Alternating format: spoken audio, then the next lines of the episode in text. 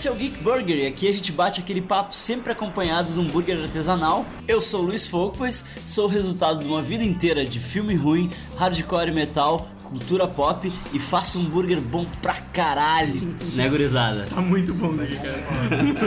Já até terminaram de comer o hambúrguer. Eu tenho dois convidados aqui especialíssimos. O Evandro Moraes. Opa, tudo bom? Tô de boca cheia. O Evandro é podcaster, ele cuida do site superamistes.com. Tem um podcast lá, bem Amistes. Ele tá nesse mundo do podcast há muito mais tempo que eu, na real. Não é o primeiro rodeio dele, Isso né? não quer dizer que tenha qualidade. Mas tem.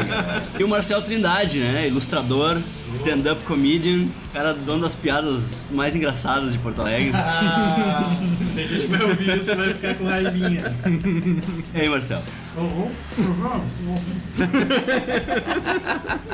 Como esse é o primeiro programa, eu chamei os guris pra conversar comigo sobre uma das maiores personalidades do mundo nerd. É o maior podcaster do mundo. E todo mundo que cresceu nos anos 90 meio que cresceu com os filmes dele, né? Cresceu com os personagens que ele criava, Jay Silent Bob. Então vamos lá, vamos falar sobre o Kevin Smith. Snoochie boochies. I got a bad feeling about this. Is this where you turn me into a vampire? Don't forget, 6TV.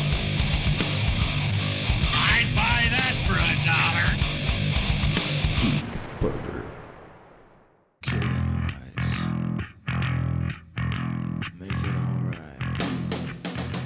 Kevin Patrick Smith nasceu em 2 de agosto de 1970 em Red Bank, New Jersey. Ele conta na biografia dele, né, que o pai dele, o Donald Smith, é muito importante, que foi o cara que apresentou pra ele o George Carlin. Que, tipo, o George Carlin é um dos alicerces, assim, tipo, do senso de humor dele tudo. O, o pai dele ouvia os discos dos stand-ups do George Carlin com ele.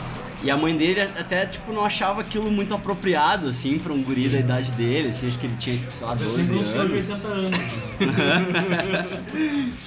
Quando ele cresceu um pouco mais, assim, chegou lá, tipo, uns 19, 20 e poucos anos, e ele trabalhava no Quick Stop, que era a loja de conveniência do Clerks, né? Sim. Ele trabalhava lá, ele trabalhava na videolocadora lá. E acho que na videolocadora e, e na conveniência também. E, e ele tinha um colega, era o cara que, que tipo, estocava os ovos. Trabalho muito específico, né? Qual o teu trabalho aqui? Estocar ovos. É, mas tipo, tu tá ligado no Clerks, né? Que tem a mulher que vai lá e ela procura pela dúzia perfeita de. Não, o- não, não, é mulher o do cara, leite. né? É a É mulher o do leite, cara. mulher do Tinha um leite. cara que procurava pela, Dúzia pela perfeita. dúzia perfeita de, de- de ovos. Então ele, ele pegava e ele ah, testava todos os ovos, tipo, via se tava, se tava podre, botava no ouvido, assim, checava o peso e tal. E os caras falaram, tá, mas por que, que ele não pega os ovos bons de vários e tipo faz uma amálgama? Ah, porque aí não vale, aí é roubar? Ultrapassa, ultrapassa, né? Tá, e aí ele tinha esse amigo, e aí os dois, tipo, começavam a conversar sobre filme e tal, sobre David Lynch e tal, que é bizarro porque ele fala que ele gosta muito de David Lynch, ele gosta muito desses caras que são mais filmmakers, artistas, assim, au- autorais, só que ele não consegue fazer isso, entendeu? O nome do amigo dele acho que era Vini, alguma coisa, e eles foram pra Nova York, foram tipo um festival de filme independente. E ah, se sentiram muito transgressores. Como assim vocês vão pra Nova York no meio da noite pra ver filme, né? Que, que coisa é essa, assim? Tipo, cuidado, vocês vão ser estuprados lá, que isso tal. E aí eles foram, né? Num, num cinema que chamava The Angelica. E aí eles foram ver um filme que chamava The Dark Backwards. E aí, ah, rolou um Q&A depois do filme, com, com todo o elenco, o diretor e tal. E ali abriu uma porta, tipo, de, ah, filme independente. Pô, filme independente é uma parada que é legal, né, tipo, de, de curtir e tal. E aí foi que, nessa de ir ver filmes independentes, ele viu um filme chamado Slackers, do Linklater, né, do Richard Linklater. E ele viu e disse, bah, isso, cara, isso é o que eu quero fazer, sabe? Tipo, porque ele falava que, ah, toda a cultura pop, assim, ele todas as coisas que ele, que ele gostava, assim, que ele, que ele e os amigos dele gostavam, ele não se sentia representado em nada, assim. Ele não vê, tipo, ninguém faz um filme sobre eu e os meus amigos, sabe? Pessoas que gostam de ficar falando merda, discutindo Star Wars e... É, tipo, ninguém, sabe? Ninguém fazia isso. E aí alguém chegou pra ele e disse, Kevin, tu vai ter que fazer. sabe? se tu quer que, que isso exista, né? Se tu quer que esse filme seja feito, tu vai ter que fazer. Bora, né? E aí ele foi pro Canadá, que o Canadá é um lugar muito mítico, assim, da vida dele, né? Tipo, é, é ao contrário de todo americano, né? É, é engraçado, os americanos odeiam os Sim, canadienses, isso, né? Avacalham com os tudo. canadenses. E ele enaltece o Só que ele, Canadá. assim. ele, ele é de New Jersey. Ele é de New Jersey. E na real, Ele é de- meio que é o Canadá dos Estados Unidos. assim, É. Mundo odeia Os, Jersey. os nova-iorquinos. É verdade, Faz sentido que ele goste do Canadá. Isso, Os nova-iorquinos odeiam os Jersey Boys, né? Eles odeiam o pessoal de New Jersey. Sim. And on that note, we cue the music. Ele tem o Canadá como essa coisa, né, mágica, assim, porque quando ele era pequeno, os pais dele levaram ele de carro pro Canadá, assim, ah, vamos viajar para outro país, vamos passear e tal. E ele, como assim outro país, sabe? Como assim a gente vai de carro para outro país? E ele achou aquilo muito incrível, assim, que podia ir de carro para outro país, e aquele país era todo diferente, era incrível e tal. Então ele sempre foi fã do Canadá, e foi de hockey, e que é o, o esporte do É igual, Canadá. é igual né? tipo o South Park, assim, quando eles vão pro Canadá, que é aquela outra. Problema é, diferente. outra estética, né? Tipo, paralelo. Acho aquela coisa meio absurda, assim. né? Tem um cartunista que eu não vou lembrar o nome agora, que eu li a melhor, um dos melhores cartoons assim, mais inocentes e engraçados que eu li até hoje. Era tipo a investigação da polícia canadense daí Eram dois policiais na neve, assim, e um deles segurando com uma caneta uma bota. Assim, It's a boot. What? E aí nessa ele resolveu estudar cinema no Canadá, né? E acho que foi nessa que ele conheceu o Scott Mosier, que é o sócio dele, parceirão dele, que é produtor de todos os filmes dele. né? E eles combinaram assim: ah, o primeiro que tiver um projeto, o outro ajuda ele no projeto. E o Kevin Smith escreveu o Clerks, que era sobre a realidade dele ali, né? Que ele era o balconista do Quick Stop e tal, tinha os amigos dele e tal. Not even supposed to be here today.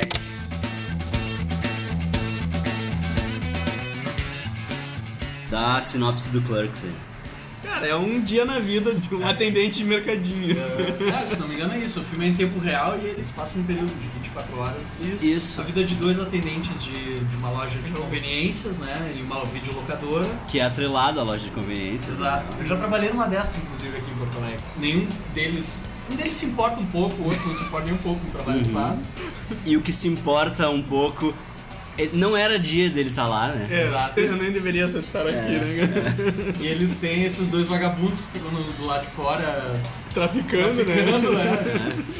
Que depois a gente vai conhecer bem ao longo da filmografia do Kevin Smith. Basicamente é isso, né? Um deles tá com problema no relacionamento, o outro aconselha ele de maneira não muito. É, o cara tá dividido entre duas minas.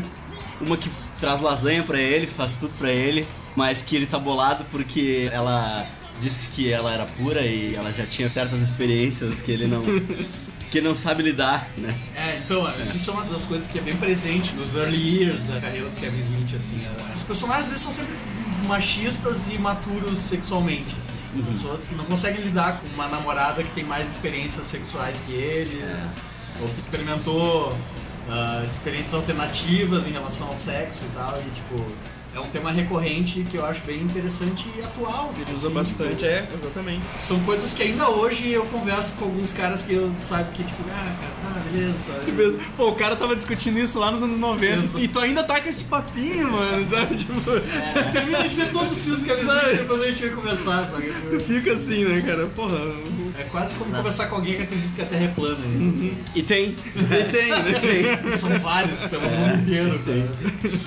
Clerks é o, é o inferno de Dante, né, cara? É o nome do personagem. Né? Exatamente, é isso aí, é o inferno de Dante. Passa um dia meio fudido, assim, e ele nem deveria estar naquele... Isso, é. Ele, ele tinha que estar de folga.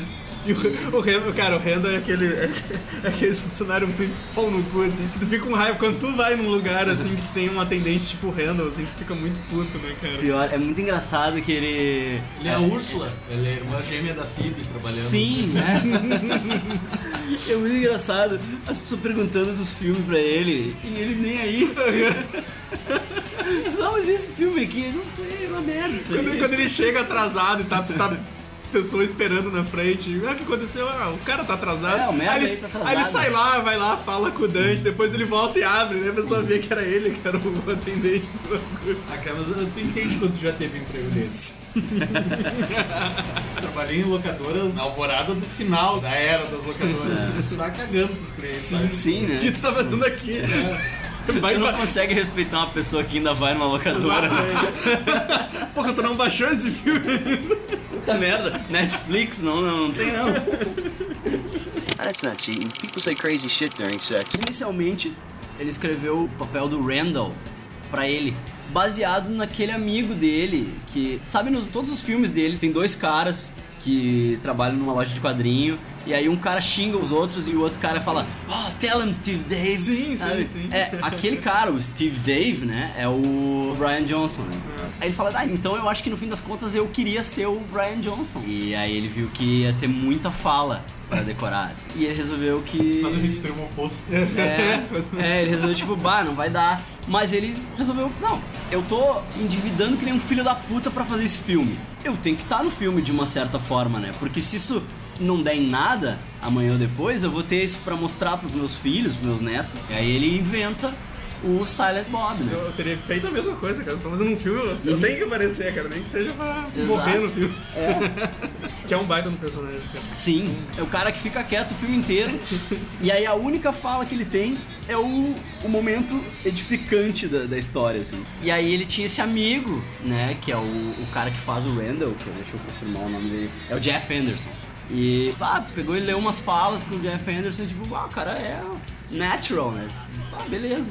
Eles acharam o outro cara que faz o Dante num curso de teatro, assim. Fizeram uns testes com o cara e. E aí foi, o resto é tipo os amigos, assim, tal, Scott Moja no filme e tal. E aí, pra contrabalanço do Silent Bob, ele tinha esse amigo, né? Que era um gurizão, que era bem mais jovem do que todos eles, só que muito, muito enlouquecido, né? Que é o Jason Mills.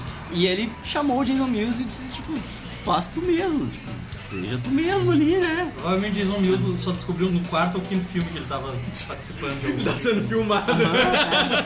Mas pior que ele ficava meio envergonhado, assim. Fazia as merda que ele fazia, assim. assim, Não, mas tá todo mundo olhando. Tá, ah, tipo, dentro, tá fazendo essas merda aí. Só porque tem uma câmera É o filmando, normal, vai te né? cagar, sabe? Ele é quase como um- uma versão grunge do John Hughes, assim. Exato, né? É, ele é, um, ele é meio que um retrato, assim, daquela época. Porque eu assisti bem depois, né? Eu assisti bem depois. Mas, pá, isso aqui é muito uh, anos 90, aquela galera dos anos 90. Isso, assim, é né? exatamente os anos 90, né? É. é engraçado, porque aí que tu começa a te lembrar de ti com os teus amigos nos anos 90 e tu vê que tu fazia aquelas coisas, assim. Na, na verdade, na, na época que o Clerk saiu, é 94? Não, 94. É. Pois é, nessa época eu tinha 9 anos, mas eu me lembro de, de quando eu vi, talvez 4 anos depois, 98, talvez. Comecei a me interessar por cinema e catar coisas mais, mais alternativas, assim. E eu me lembro de ver ah, o filme e lembrar dos meus primos mais velhos naquela época, assim, de, dessa coisa de sobretudo e boné, dos caras que tem uma marra completa, sabe? Tipo, e é um retrato de cidade pequena, eu cresci em cidade pequena, então sempre tinha uns caras que eram os subversivos da, da cidade pequena que tem meio um pouco essa coisa de não ter noção de, como é o mundo lá fora e tal. E, é, tipo, é um pessoal, que, por exemplo, eles são uns caras que largaram a faculdade, estão trabalhando no mercadinho, então eles não têm expectativa nenhuma, assim, Isso, é, exatamente. de vida, né, cara? Exatamente. E aí, tipo, o interessante foi como ele fez pra fazer o filme, né? Como é que eu vou fazer? E isso as pessoas perguntam muito pra ele, né? No, nos Q&A que ele faz, assim. As pessoas perguntam, eu sou aspirante a cineasta, eu quero fazer um filme, mas eu não... De onde é que eu vou tirar o dinheiro, sabe? Aí eles, assim, cartão de crédito. Sabe essas fichas de cartão de crédito pré-aprovado que tu recebe pelo correio? Preenche elas. Preenche elas. Aí o que, que ele fazia? Ele preenchia todas as fichas de cartão de crédito pré-aprovado que ele via assim na frente dele. Ele fez vários cartões de crédito.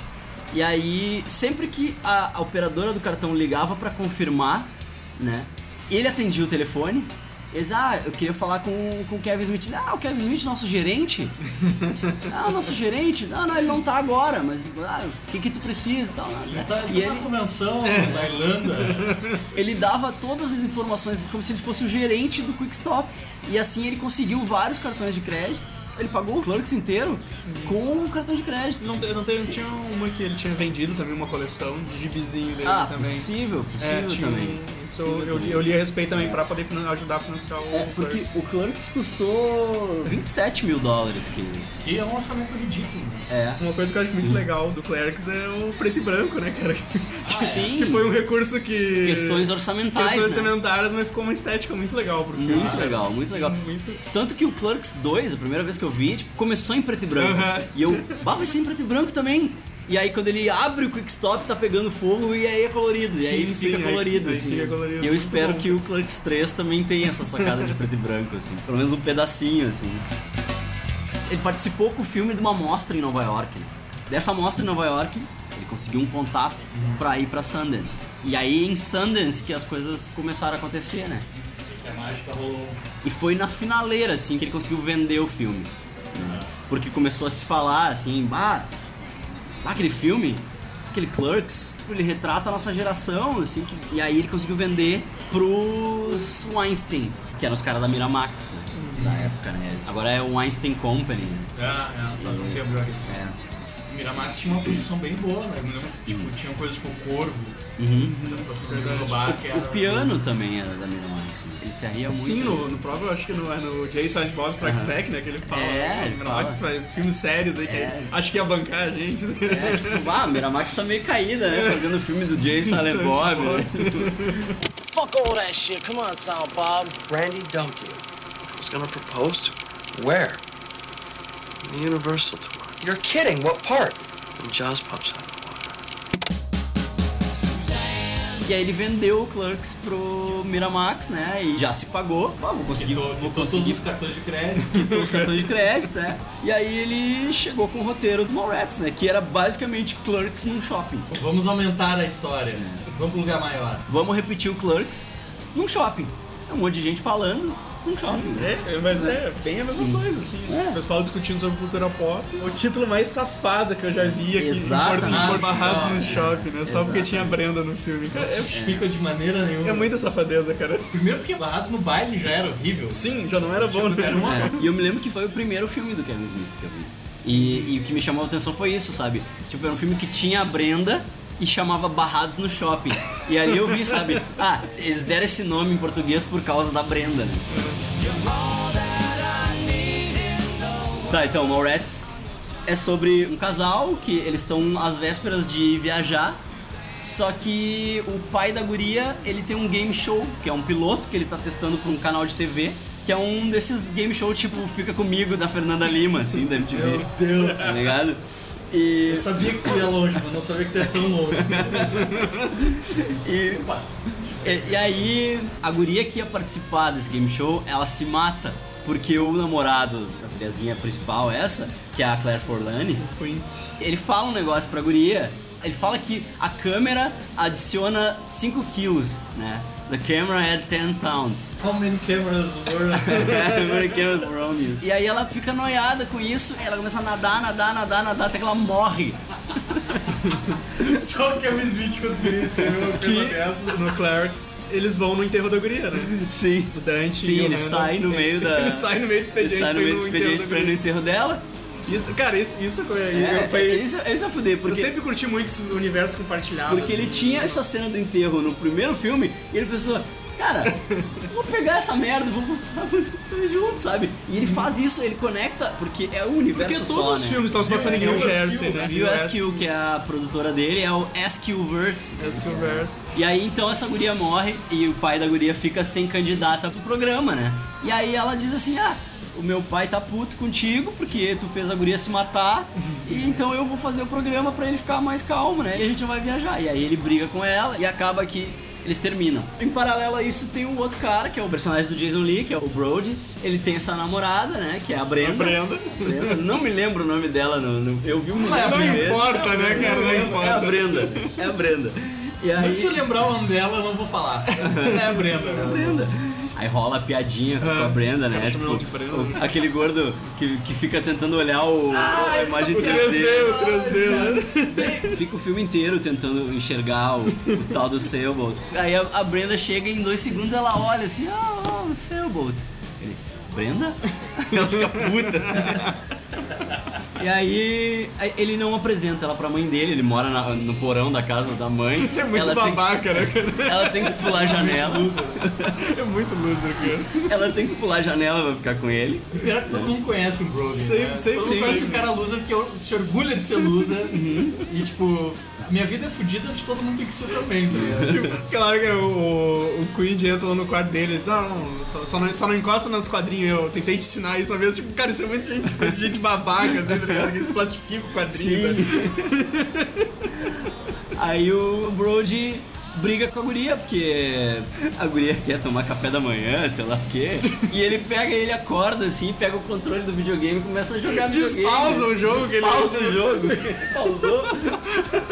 Cara, em um certo ponto da minha adolescência, eu, lembro que eu achava que Mallrats era uma versão pra crianças de Trainspotting.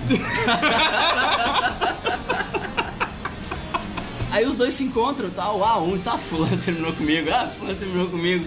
Ah, vamos pro shopping então. E a Brenda tá começando a ficar com o Ben Affleck. Ben Affleck, que, né? tipo, que é bizarro, né? Porque eles estão no shopping no dia seguinte ao que tudo aconteceu, assim, sabe? Então, tipo, no mesmo dia. Não, no mesmo dia, não é no dia seguinte, é, no mesmo dia. à tarde, É, mesmo só toma um banho, assim. E aí, daí, tipo, a mina saiu da casa do cara, terminou com ele e tá ficando com o Ben O Ben Affleck. Affleck já, né? Que era um babaca Era um da loja de, de roupa. gerente da loja de roupa lá. E daí eles ficam determinados a ganhar as minas de volta. né? E como a do Quint tá, tá participando do, Do game show game show, né? Então daí eles resolvem querer sabotar o game show. E aí entra o Jay Silent Bob em cena. né? Tem um plano pra acabar com o lance do Ben Affleck com a Brenda e um plano pra acabar com o game show. assim. O Brody e o Quint é uma referência ao tubarão, né, cara? Tubarão é um lance bem importante. Tanto que agora o- um, um dos próximos filmes dele vai se chamar Moose Jaws, né? Que é o que fecha Ah, a trilogia do Canadá, né? O próximo é é o Yoga Roses, que sai esse É, ano. o Yoga Roses sai esse ano. E aí o final da trilogia do Canadá é o Moose Jaws. Que aí ele vai trazer o Jay e Bob de volta.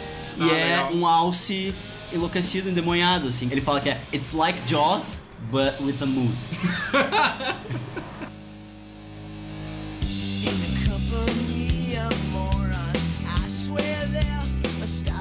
me chamou a atenção aquilo, tipo, um filme que tratava de quadrinhos, sabe? Mundo de quadrinhos e, e uma galera conversando no shopping. Aquilo fez muito sentido pra mim, assim, porque eu com 16 anos eu lia quadrinhos, eu ia pro shopping com meus amigos, eu tipo, fazia aquelas coisas, sabe? E aquilo eu achei fantástico, por mais que não aconteça quase nada no filme, assim, né? Sim, né? Mas É. é, mas é um, é filme legal, É assim. muito ele, legal. Ele é, mais, ele é mais bem pro lado da comédia total, assim, mas ele é, é Mais uma divertido, vez assim. ele ainda tá emulando um John Hughes, assim, né? Isso, é. É uma fase da carreira dele em que foi bem a época que a gente começou a ficar órfão do, do trampo do John Hughes, assim, ele abandonou. E aí o Kevin Smith meio que assumiu a posição dele como um cronista da juventude noventeira e tal, É. e levou isso adiante pra outro nível, assim, porque tanto quanto o John Hughes na década de 80, ele tá muito conectado com o que a galera tava passando naquela época. Sim, ele tinha a idade da galera daquela época, né? Ele Exato. tinha os seus 20 e poucos ali, bem no comecinho dos 20 e poucos, assim. E, e é engraçado, né? Porque tu vê eh, quando em entrevistas com ele, esses Q&A que ele faz, as pessoas chegam com uns pirralhos assim, dizem, ah, eu gosto de ti, Mallrats, não sei o que, ah, tu- Mallrats, porra, tu era porra no saco do teu pai quando, quando eu fiz Mallrats, sabe? Que, pá, que viagem. Aí ele tinha o amparo da Miramax ali, tinha investimento e tal, não era um orçamento muito alto, mas era bem mais alto do que os 27 mil dólares que ele, Sim, que ele chupou É. dos cartões de crédito. é, exatamente, sabe? E aí o que, que aconteceu? Os caras olharam o roteiro dele e aí disseram assim: tá, mas esse Jay Silent Bob aqui, nós vamos ter que pegar uns atores do momento agora pra fazer esses personagens. aí ele, como assim? Não, não, nós vamos. Nós vamos pegar aí o Breckenmeyer, eu não sei se tu lembra, ele tava em alta nos anos 90, ele era tipo, eu não consigo me Ah, lembrar eu de nada sei, relevante eu acho que eu assim, sei quem é, mas ele fez o filme do. Garfield, ele é o John no filme do Garfield. Tá, Ah, ele, de ele, velho. ele não era aquele. Ele era um, acho que um. Ele fez as patricinhas de Beverly Hills. É, era o chapadão, o chapadinho das É, patricinhas de Beverly Hills. Exato, exato. É, Breckenmeyer. Boa. E eles queriam o Breckenmeyer pra fazer o Jay. E aí o Kevin disse, não, vocês não estão entendendo. O, o Jay não é um personagem.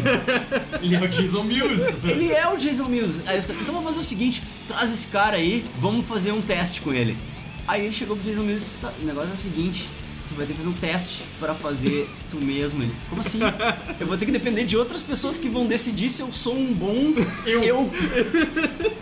Ele, é, é isso aí. Imagina se não passa num teste. Mas Foi o Chaplin que, que tirou o segundo num concurso de imitação de Charles Chaplin, né? Eu fico imaginando a, a mesa de produtores sentado. Uhum. Não, tá bom então. Tá, pode ser. E ele fazendo aquelas loucuras que ele faz no What did you say? You're chasing Amy. I went through something like what you're talking about, this chick named Amy. Deu certo o Mallrats, né? Quer dizer, deu certo. Não, não deu certo o Mallrats. Né? Não, ele se pagou, ele se pagou. Ele não foi um sucesso de bilheteria, mas ele não foi... Foi um, ele- foi um filme independente bem sucedido. É. Ele costuma dizer, né, que o Mallrats encontrou seu público. Que é a mesma coisa que ele fala do Tusk, né? hoje. o Tusk vai, vai encontrar seu público. Vai, em algum momento. Vai encontrar seu público. No Chasing Amy, a Miramax, né, tinha mais suporte ainda pra ele do que no Mallrats, né? Tinha um orçamentão, assim. Está em 98 aí. É 97, eu acho, o Chase M. É, Chasing Amy é 97. 97. Daí o estúdio queria dar 3 milhões de orçamento, né? Que tipo, tá, hoje é filme barato, né? Pro cara que fez um filme de 27 mil, de novo, né? É, era Tu uma- consegue fazer com isso, né? Só sete vezes mais do que tu usou E- da última vez. E o cara que fazia as contas pra ele era o Scott Mosier, sempre, né? Aí o que acontece? Tem esse triângulo, né? Do Bank com o Holden e a Alissa. Só que aí o estúdio chegou e disse: Não, nós queremos estrela aí nesse filme, né? A gente quer o David Schwimmer, a Drew Barrymore e o Jon Stewart pra fazer esses papéis aí. E o Kevin Smith disse: Não, eu escrevi esse filme pros meus amigos. Tem uma carga pessoal aí nesse roteiro, sabe? Muito provavelmente tem história dele aí, entendeu? Ele pegou coisas que ele muito possivelmente deve ter vivido. Assim. E É bem claro que é um trabalho de autor e de autobiográfico. Assim, até porque, pô, o cara tá falando disso há três filmes. Né? Ele quer dizer alguma É, coisa pro público, né? E tu pensa que ele conhece o Ben Affleck e o Jason Lee há um bom tempo já. Ele deve ter querido escrever os personagens baseado na maneira que os caras atuam, sabe? Na, na personalidade dos caras. assim. E aí o que, que ele acordou? Ele acordou com o Harvey e o Bob Weinstein, né? Que ele, que ele iria fazer o filme. Ele acordou de fazer um acordo. Eu É. tava imaginando ele, Ele acordou um dia. ele abre o olho tão pobre, ah, meu Deus, nada. Um dia ele acordou. Olha só, Dave Schwimmer. cara. Pô, eu tô acordando, velho. Não é nem café. Não, o cara, o cara fazendo um cafuné nele, assim, ó. Kevin, eu tava pensando, eu quero. Eu quero a Drew Barrymore pro teu filme. O que tu acha? Ele entrou num acordo com os caras que ele ia fazer por 200 mil ao invés de 3 milhões. Eu faço por 200 mil com a minha galera, com o meu elenco, sem David Schwimmer e companhia. E se tu gostar do filme, tu compra. Se tu não gostar, eu fico com o filme pra mim e eu tento distribuir ele da minha maneira. Beleza, foi isso. Aí ele chegou pro Scott Mosier e disse, ó, 200 mil, faz caber. É um campeão. Kevin Smith é um campeão. O cara é muito bom, Ele, velho. inclusive, ele, ele conferiu aos gordinhos barbudos uma certa dignidade, da qual eu sou grato até hoje. Mas, cara, eh, não teria dado certo com esses atores, O David Schwimmer seria quem? Holden, não sei. provavelmente. Não seria Bank, sabe? Tipo, ele não tem... É. David Schwimmer é um cara que até hoje, vê, o último papel que eu tô vendo dele agora, ele tá fazendo o Kardashian lá na série sobre o O.J. Simpson e tal. Aham. E é o Ross, se o Ross tivesse sido um advogado com um amigo celebridade que assassinou alguém. O cara não é um ator muito. Não é, não é um ator versátil, ele não é. Ele, ele sempre vai ser um cara frágil. O Ben Affleck é um cara muito mais crível pro papel. Inclusive um cara crível de tu. Tipo, ele tem uma persona que faça acreditar que ele vai passar pelo que ele tá passando, de olhar pra mina e tipo. Como assim tu deu pra mais caras do que eu comi Minas e agora. Sim, né? ficar- Dois amigos que moram juntos, trabalham juntos, que fazem quadrinhos, né? Eles têm uma revista em quadrinhos baseada no Jay e no Silent Bob, né? Que chama Bluntman and Chronic. O Ben Affleck é o desenhista e o. Isso. E o Banks é o cara que copia por cima. Isso. Cara, É o cara essa que passa por É cima. sensacional. Eu dou profundidade ao traço, eu dou luz e sombra. Meu, Só contorna. Chega aqui. Tu que tá aí.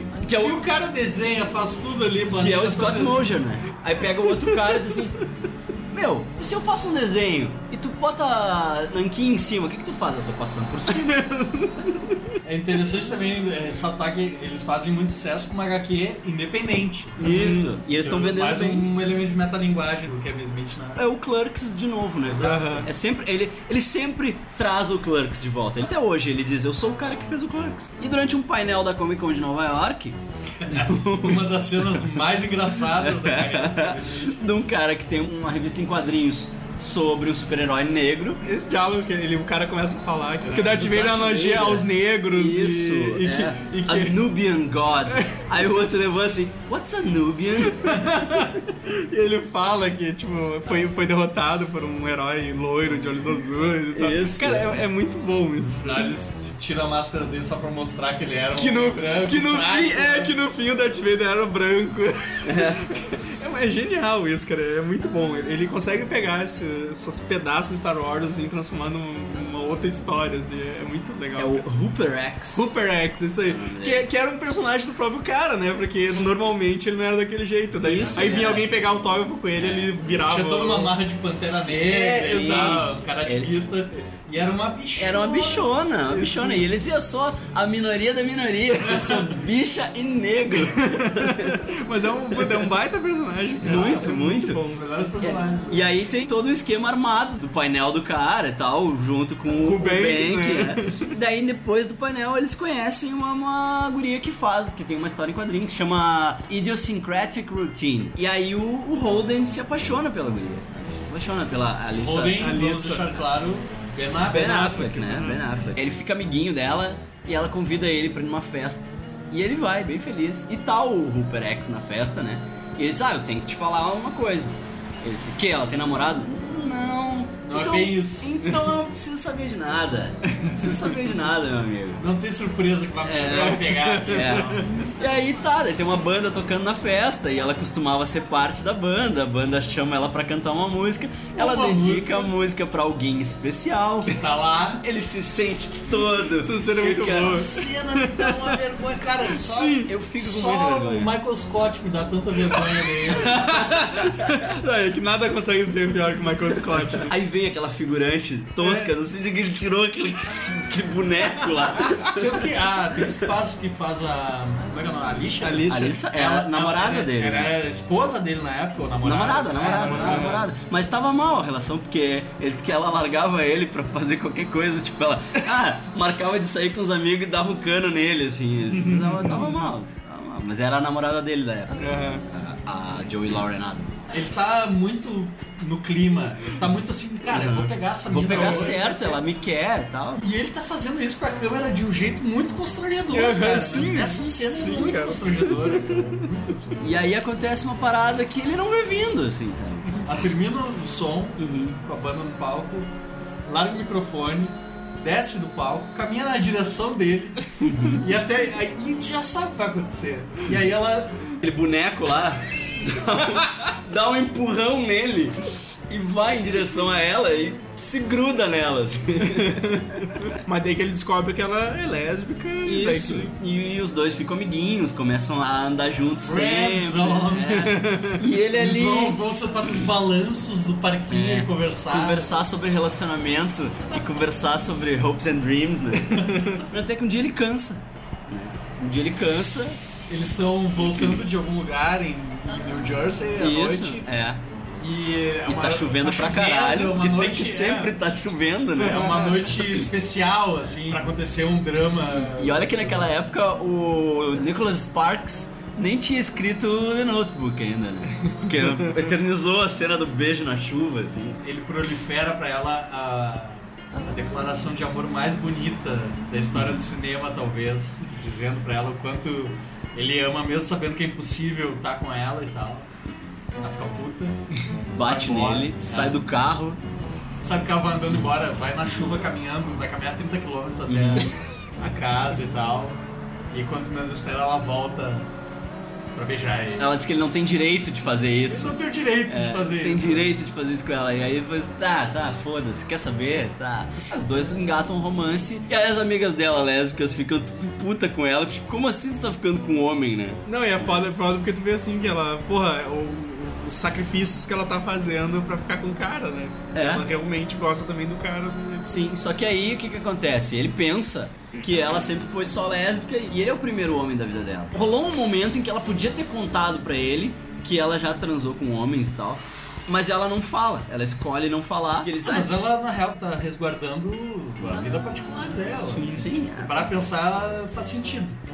A motivação do personagem não dizer aquilo É aquele ele. esquema, tipo, não importa o que a pessoa fez antes. É, que né? depois ela se Então, explica. É que Mas- pra ele é uma coisa que importa. Sim, pra ele sim, pro personagem. E ele- mais uma vez, o Kevin Smith, né? Todos os homens dos filmes dele são caras que são despreparados pro amor É. em relação às mulheres. É, porque é exatamente o que acontece. Aí ele se vê numa situação em que ela é muito mais experiente que ele, quando ele descobre que de fato ela teve outras experiências que não ele, né? Sim. E ele vê que ela viveu coisas que ele nunca viveu. E aí ele começa a agir que nem um idiota. Na verdade, Cara, ele- esse filme ele é um remake do Clerks. O mesmo conflito que tem no é o que tu tem. É, Exato, é, exato. porque o, o Dante tem esse mesmo conflito, que a namorada dele, ele pensa que ela é de um jeito, que ela é pura, que ela, ela tem alguma experiência, mas não tanta experiência.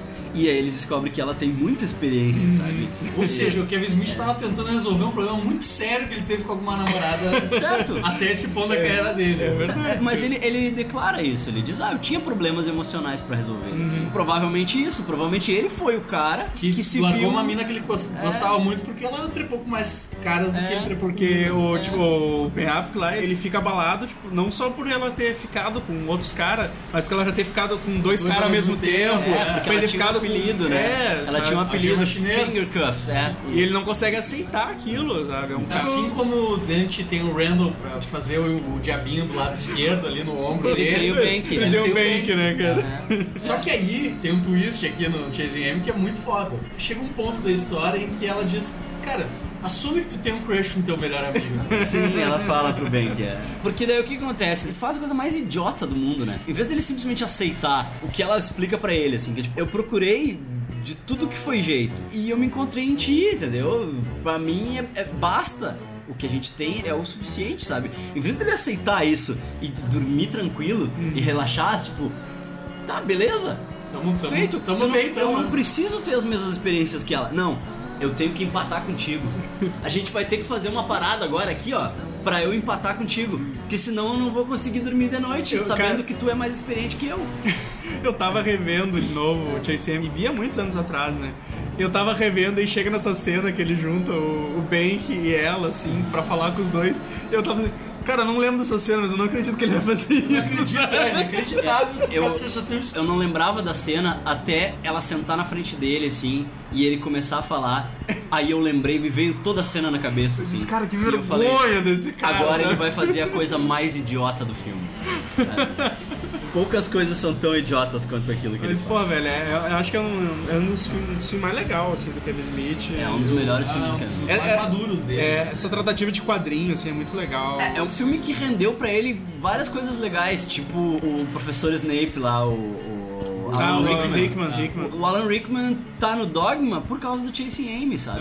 Ele viu Chasing Amy E achou um e ele achou um puta filme e ele quis trabalhar com o Tu, Kevin tu- Smith. tu sabe? vai olhar umas críticas, tem gente até hoje que fala que Chase Amy é o melhor filme do Kevin Smith. Tem Eu não vou discordar, cara, Tem é um gente dos e é um melhores. muito É, bom, cara. Não um é o meu um- preferido, mas é, o- é o filme mais Não, bem é- não, não, não é o meu preferido também, mas é um filme muito bom, cara. É o filme mais adulto Tu dele. não dá tanta risada que nem Clerks, que nem o Mallrats, mas, puta, é um filme muito foda. É que ele traz esse diálogo que é muito Uhum. atemporal. É gente conversando o tempo inteiro sobre coisas muito profundas através de imagens muito.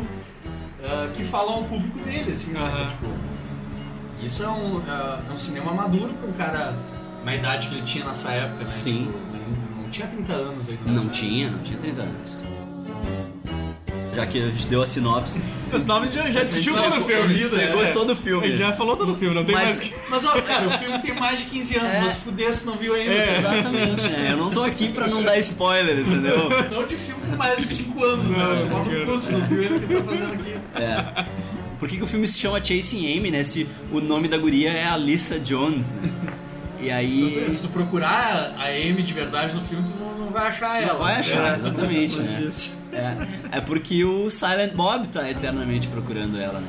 Que aí entra o grande lance do Kevin Smith, dele como Silent Bob, né? Que ele sempre tem que ser o cara que vai dar o discurso edificante, assim. Ele tem uma eu, fala eu não lembro, filme, eu não né? lembro, eu não lembro se ele fala. Eu acho que nos outros, eu acho que nos outros filmes ele não tem Não, esse. no Dogma ele tem a melhor fala de Não, todos tudo bem, é mas no, No ticket. No, eu digo assim, nos filmes anteriores, né, o Clerks e Moratz, acho que ele não chega a dar um discurso assim. No Clerks não ele é um chega, discurso. eu não lembro se ele Ele fala o seguinte pro cara, né? Que o cara tá Minas te dividido. traz lasanha. Ah, é verdade, verdade. Ele dá uma moral pro cara porque o cara tá dividido entre as minas. E ele- Mas tu vai ficar com a mina que, sabe, só porque ela chupou uma cacetada de pau, Aham, a mina é. faz tudo por ti e tal. Grande merda. Sim, e aí, sim, é. Sabe? Aí Mas- a mina traz lasanha pra ti, a maioria das minas só te traz, sabe? É, a mina É. te trata como. como... Sim. Agora no Chase M, sim. Daí ele tem um- uma fala extensa, assim, que ele conta. É, ele no dá M. toda a moral pro cara. É, que ele, ah, por que, que tu tá assim, né, abatido e tal? Aí ele conta, ah, tem a minha, não sei o quê. E aí ele ali, quieto, fumando cigarro, ouvindo, e sai. E o Chasing Amy, ah, como assim? Aí ele conta toda a história, que ele gostava de uma mina e tal, que é a mesma história, né, que ele, que provavelmente É, vai saber, do né, Smith. Aham. vai saber se não é a história que ele viveu pra escrever o filme, sabe? Sim. Did you know I always wanted to be a dancer in Vegas? Huh? But you didn't even know that shit, did you? Além de cinema, né? O mundo dos quadrinhos estava muito presente em toda a obra dele desde o isso. começo, né? Imagina, e o cara escreve bem, né? Então culminou no, em ele escrever série de quadrinhos pra um monte de super-herói da DC e Marvel. É, teve um movimento no final da década de 90 em que as editoras, acho que meio que todo mundo se deu conta ao mesmo tempo, cara, se a gente chamar escritores melhores, as pessoas vão comprar mais. Porque rolou uma crise na década de 90 porque as histórias eram muito ruins, né? Alguém deve ter pensado, né? Pô, esse cara vive fazendo referência a quadrinho. Ele deve escrever. Ele deve saber o que ele tá falando, o que ele né? tá falando, né, cara? E aí, em 98, teve o Demolidor Diabo da Guarda. Um arco do Demolidor muito bom, cara. Eu não lembro se é umas seis ou sete edições, assim. Ele não é muito No grande. Brasil saiu pela, pela editora Abril, formatinho ainda. É, uhum. E eu me lembro que eram oito edições. Mas, Mas- é muito interessante. Ele, inclusive, ele se apropria de um vilão que não é do Demolidor. Pra- Sim, sim. Aparece uma garota com um bebê Uhum. do Demolidor e ela se diz virgem. Isso é legal na história porque ela trata muito esse lado religioso do Demolidor. Já vamos falar sobre isso É. na carreira do Kevin Olha no que, que a gente vai conectar exa- isso. Exatamente. E então a guria acredita que é o Messias, né? Porque ela é virgem, então ela teve um bebê. E aí ela pega e dá o bebê pro Demolidor proteger. E ao mesmo tempo aparece um outro cara lá que diz que o bebê é o anticristo. É tudo mexendo com a mente dele. Ele não sabe mais em quem acreditar. Tem momentos que ele quer que a criança morra, porque ele acredita que a criança realmente é o anticristo. Então tem momentos que ele acha que ele é o meu, a criança é o Messias. Então, Tem, ele tem, tem consequências bem graves pra uma personagem. sim, ah, vamos falar de, vamos falar de spoiler porque, cara, é de 98 essa porra. Pausa agora, vai lá ler, volta aqui. As pessoas têm que aprender a fazer o tema de casa. nesse arco que a Karen Page morre, né? Então, Bah. a Karen Page estava sumida há um tempo do- das histórias do Demolidor. Foi o grande amor da vida do Matt Murdock. E, inclusive a Karen Page tem uma similaridade muito grande com personagens do, do, do, do Kevin, com a própria Alicia. Sim, Sim. é Ela, era uma, ela foi uma atriz pornô. Sim, ela, é, ela tem um passado. Na época da queda de Murdoch, ela vendeu a identidade, Vendeu a ela vendeu a identidade identidade dele, por, por droga, né, cara? E ela tem esse passado no seriado, né? Agora, eles, eles não deixaram. Uhum. É, claro, é, não claro, deixaram claro. Mas diz que vai rolar isso aí, que ela, ela tem o passado. Mas é, deixa meio aberto no seriado que ela tem um passado mais tem um negro. momento assim. específico do seriado em que dá a entender que eles vão se apropriar um pouco da história que o Kevin Smith Aham. escreveu, assim, Sim, fica... E aparece muito a mãe do, do Demolidor, que ela é freira, né? Ela largou ele quando ele era mais novo pra ser freira e tal. E o mercenário mata a Karen Page. E é uma morte que ainda não, ainda não ressuscitaram, né? Sabe, quadrinho ninguém morre de verdade. É, né? Mas no caso da Karen Page, eles até agora não trouxeram. Tudo vale, né? É um arco muito bom. E esse é o que tu tinha falado do vilão, né? O vilão final dessa história é um mistério, cara, que não é nenhum vilão do Demolidor. É um vilão do Homem-Aranha B. E é engraçado que ele conta isso no próprio a história. Nessa época, quem era o Homem-Aranha? Tava acontecendo a- aquela porcaria da saga do Saga clone. do clone, cara. E quem era o Homem-Aranha? Que merda aquela O- saga do clone. O Homem-Aranha nessa época era o Aranha Escarlate. Aham. E aí o, o Mistério, ele tá com câncer terminal, ele vai morrer. Ele cria um puta de um plano diabólico. Só que ele não pode usar com o Homem-Aranha porque não é o Homem-Aranha que ele conhece, né? Não é Sim, o. não é o Peter Parker Não é original. é, não é o- Aí não vale, tá ligado? Não vale. Aí ele pega um outro inimigo dele, que é o Demolidor. E é engraçado, assim, ele cria toda essa tensão, assim, sabe? Ele usa muito de alucinógeno. O Kevin Smith meio que ele tentou criar, acho que é queda de Murdoch de novo, assim, sabe? Porque ele, Não, ele ele, começa a muito bem. ferrar, ele começa a ferrar com a vida do Demolidor de todas as formas. Usou assim. muito bem os cânones do que o Miller já tinha deixado. do Sim, Demolidor e sim. tal. Na real, ele, ele me devolveu o interesse no Demolidor, porque fazia muito tempo que eu não tinha lido nada Uhum. Do Demolidor que fosse interessante. Sim. E essa foi, foi uma história que ressuscitou as preocupações originais do personagem. Assim. Aham. Tipo, ele se questiona muito em relação à justiça, com essa história do bebê, assim, tipo, o que, que é a justiça de Sim, verdade? sim. Se é se eu matar uma criança agora e fizer um bem pra humanidade, qual é o peso que se tem? Né? Ele colocou a referência ao Batman. Não seria Kevin Smith se não tivesse nenhuma É. referência de Batman. Tem uma hora que o Tucão, cara, aquele informante bosta do Demolidor, ele Hum. tá falando assim, os caras, ah, conta daquela vez que tu matou o Demolidor. Peguei ele um dia, segui ele, cara. Segui até a, a demo caverna dele. e ele tava sem o cinto de utilidades. E aí, cara, eu bati nele, amarrei. Amarrei ele num, num dinossauro gigante que tinha no Demo Caverna. Não sei, devia ser algum troféu, alguma coisa. e ele tá contando isso e, tipo, as pessoas começam a apavorar porque o Demolidor tá atrás dele enquanto ele conta isso. Sim. Mas ele começa a fazer essa referência ao Batman. Ao É Batman. muito engraçado. E é mesmo. uma baita metalinguagem, né? Porque agora o Affleck vai ser. Foi É, o Demolidor, O né? Demolidor É, e é o Batman. Nem se cogitava nessa É, época. é uma né, cara? metalinguagem do universo, né? Exatamente. O cara- Alguém tá fazendo algo e- ou, cara- ou tá prestando muita atenção ou não tá prestando atenção nenhuma no que tá fazendo. É que nem no Star Wars, né? Tem a cena do Clerks que eles estão falando sobre a, a Estrela da Morte. Sim, os trabalhadores que morreram, "Ah, né?" Porque tu acha que os Stormtroopers sabem instalar uma privada? Sabe? Não, isso aí são os contractors, são gente contratada pra trabalhar e, e o cara pensa, ah, olha ali, uma licitação do governo, pô, vou me atirar, né? Uma grana, isso aí, você não tem uma família e tal. assim. Aí os caras chegam lá e explodem a segunda Estrela da Morte que ainda tá em construção, né? A primeira, tudo bem, só tinha gente do mal lá. É, só tinha gente do mal. Agora na segunda, né? Os caras morreu um monte de gente inocente que tava trabalhando lá, instalando privado Cara e coisa. alimentando a família. É, E aí, meu, aí chega no, no Star Wars, esse último Force Awakens, o Han Solo pergunta pro Finn o que, que tu fazia, né? Qual é que era a tua posição como Stormtrooper? Ele, ah, eu era do Sanitation. É. Caras estavam assistindo o filme do Kevin isso é referência, sabe? E ele ficou muito emocionado, porque isso, segundo o que ele fala, segundo o J.J. Abrams, é referência à piada do Clerks, né? Sim. Tem as metalinguagens do universo, assim, né? Em 2000 ele fez o, o Quiver, né? O Espírito da Flash. Uhum. Que ele trouxe do mundo dos mortos o Arqueiro Verde. O Arqueiro Verde estava uns 10 anos, assim. Ele tinha morrido faz uns 10 anos, assim, nos Era o filho dele tinha sumido no lugar dele. É, o filho dele chegou a entrar pra liga e tal. E aí deram essa tarefa dele ressuscitar o Arqueiro Verde Botar o, o Oliver Queen no, no Lazarus Pit lá. É, e- exatamente, cara. E é um arco também muito divertido, cara. Mas ele vem com a sede de sangue. Não, não, não, não teve esse lado do de lado, assim, não. Ele simplesmente. Um dia ele apareceu mendigão, assim, tipo, um cara tá lá sendo perseguido por uns ladrões e, tá ele mendigão, assim, barbão, fazendo arco e flecha com material reciclável, assim, sabe? Tipo, a... Sustentável. É, sabe? É o Arqueiro realmente The really, really, really green man. Green Arrow. Sabe, o cara, em vez da flecha de luva de boxe, é uma flecha com um tubo de Ajax, assim, na ponta, É sabe? o arqueiro verde de Portland, É, tá sabe? ligado? O cara é um ricaço e começa a ajudar ele e ele voltar a combater o crime. Só que tu fica, sei lá, várias edições sem saber o que, que tá acontecendo, assim, por que, que ele ressuscitou, e ele tá atrás disso também. Ele não, ele não lembra muita coisa, então, porra, ele morreu há 10 anos atrás, então o cara não sabe nem o que é um celular. né? O próprio, esse cara que acolheu ele, que é um ricaço, ele mudou tudo da casa dele pra coisas mais antigas, pra ele não. para ele poder se adaptar e tal. E aí depois tu descobre que quem ressuscitou ele foi o Hal Jordan, né? O Lanterna Verde. Olha aí, que é Do, quanto sentinela ou. Não, é como sentinela, porque o Hal Jordan tentou destruir o universo, não conseguiu.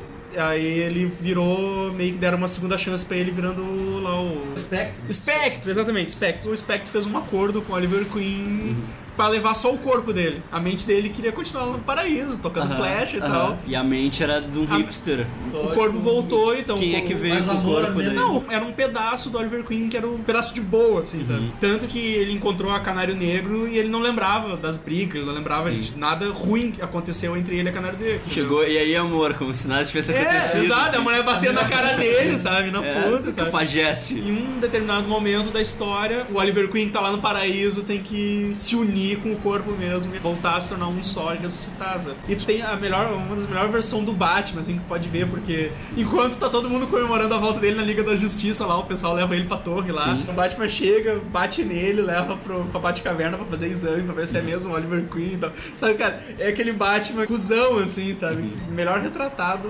ever, assim. Referências aos, aos montes, assim, mas é um... Eu não, eu não sei onde foi que eu vi o Kevin Smith dizendo que ele enxergava o Batman muito como o governo americano se comporta em relação ao, tipo, o próprio agora filme do Zack Uhum. Snyder, sabe? Tipo, não, não, ele pode destruir o mundo, então Sim, tem que sim, acabar com aham, ele, sabe? Ele entende tanto do Batman que ele deveria escrever esse filme solo do Batman que vai ser dirigido pelo Affleck. Os dois são amigos, né? Sim, sim, Seria- ele podia se, seria se envolver. perfeito, assim, né? Porque, cara, o cara entende realmente de quadrinho. Tu tá lendo assim, ele puxa umas coisas muito antigas, sabe? É. Que às vezes quando tu vai ver um, um roteirista pega um quadrinho, às vezes o cara pega meio que caga porque aconteceu antes, sabe? O cara cria uma nova reformulação, tudo. Mas tu vê que ele puxa as coisas antigas É, que ele aconteceram. respeita, ele mesmo reinventando a FU, ele respeita o material original. Exato, né? exatamente. Depois do desse do Oliver Queen, ele fez uma minissérie do Homem-Aranha com a Gata Negra, The Evil Batman Do, Mal no Coração dos Homens, aqui, que saiu pela Panini. Ele demorou anos pra terminar ela, né? Porque ele começou em 2002, saiu três edições e depois ele parou e voltou só em 2005, é, porque ele tava envolvido com filmagem e tal. Em suspense aí. É, isso fez muito bem pra série. A Gata Negra tá investigando lá um desaparecimento de uma conhecida dela. E ela já tá aposentada faz tempo, assim, fazia. Na cronologia da história, fazia uns 5 anos que ela tinha se separado do Aranha, né? Então ela tá lá, ela vai pra Nova York pra investigar. E o Aranha, nessa época, ele era professor. Ele tava investigando um overdose de um aluno dele. Que o cara morreu de overdose, mas ele não tem nenhuma marca de seringa, nenhuma marca de ter cheirado, nada. sabe? Depois eles se encontram porque os dois casos têm ligação. Cara, essa primeira história, assim, é, é muito Kevin Smith, assim, cara. Tu tem um, um guarda manjando a bunda do Homem-Aranha, sabe? É muito Kevin Smith isso, sabe? O Homem-Aranha tá atravessando Sim. um, um vidro, tá com a bunda de fora lá. As piadas de pinto e Sim, bunda. sim, e... sabe? E é uma história legal, assim, é divertida. A interação entre eles, rola aquela tensão sexual, porque eles já foram amantes, tudo, Aham. mas né, nessa época o Homem-Aranha já era casado com a, Mary Jane. com a Mary Jane, então não pode, sabe? Mas tem muito aquele. Os, os balões de pensamento, assim, sempre um meio querendo o outro. Tem muita tensão sexual, assim, várias piadinhas e referência, várias referências, assim.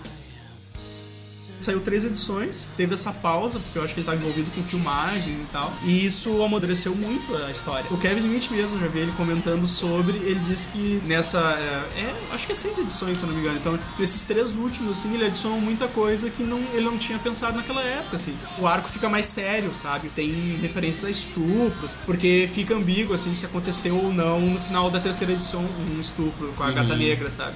Porque tinha um cara lá que ele meio que tinha o poder de teleporte, e ele trabalhava pra famosos. Os famosos querem se drogar, mas eles não querem ficar com as marcas no, no braço, assim. coisa. Então ele teleportava a droga já pro organismo da pessoa. sabe? Olha que loucura. Então ele meio que dominava a mente das pessoas também. Então o cara fez muita merda, assim. É muito legal, ele vai atrás do Demolidor pra defender como advogado a Gata Negra e tal. Ele faz referências ao Diabo da Guarda nessa série, assim, porque ele não quer ajudar o Homem-Aranha, porque o Homem-Aranha quer soltar a Gata Negra de lá, né? Que ela é inocente, né? Porque o Demolidor foi lá, falou com ela e disse, olha, ela...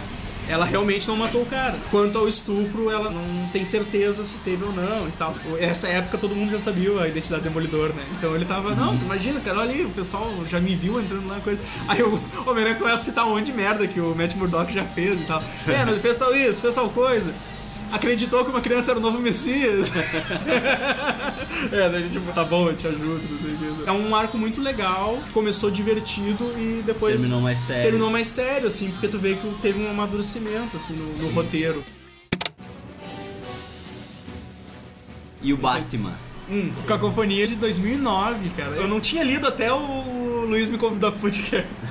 Aí eu disse, porra, eu vou ter que ler, que eu nunca quis ler essa história. O desenho dessa história do Walt Flanagan, que é um parceirão Amigo do... dele. É, um amigo, Amigo do... dele. Walter Flanagan. Eu não curto muito o desenho do- dele, né, cara? É meio estranho, assim. O plot da história é que aparece o Onomatopeia, que é um vilão que o Kevin Smith criou no arco do Arqueiro Verde.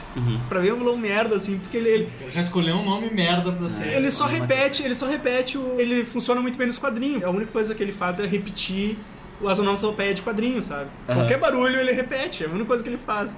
Na vida real não funcionaria, ele seria tipo o Jones do Academia de Polícia, sabe? Sim, sim. ele liberta o Coringa lá do Asilo Arca e dá um- uma mala de dinheiro pra ele. E cara, esse é o trecho que é o mais controverso, todo mundo vive falando dessa história, porque daí o Coringa quer dar a bunda pro onomatopeia, porque ele acha que, ah, tu tá me dando dinheiro, então tá. Aí ele começa a baixar as calças, sabe? Ah, uma boa piada. Pô, velho, é, é muito sem noção, assim, até tipo o Coringa, sabe? É uma piada bem Kevin Smith. É o É. piada que o Coringa faria, eu acho, É cara. totalmente, assim, cara, mas... Aí o Coringa descobre lá que o... Eu acho que é Max Zeus, acho, é um, um vilão de terceira do Batman lá. Ele misturou a- o gás do riso lá do Coringa com uma droga e as pessoas estão se drogando com aquilo e tal.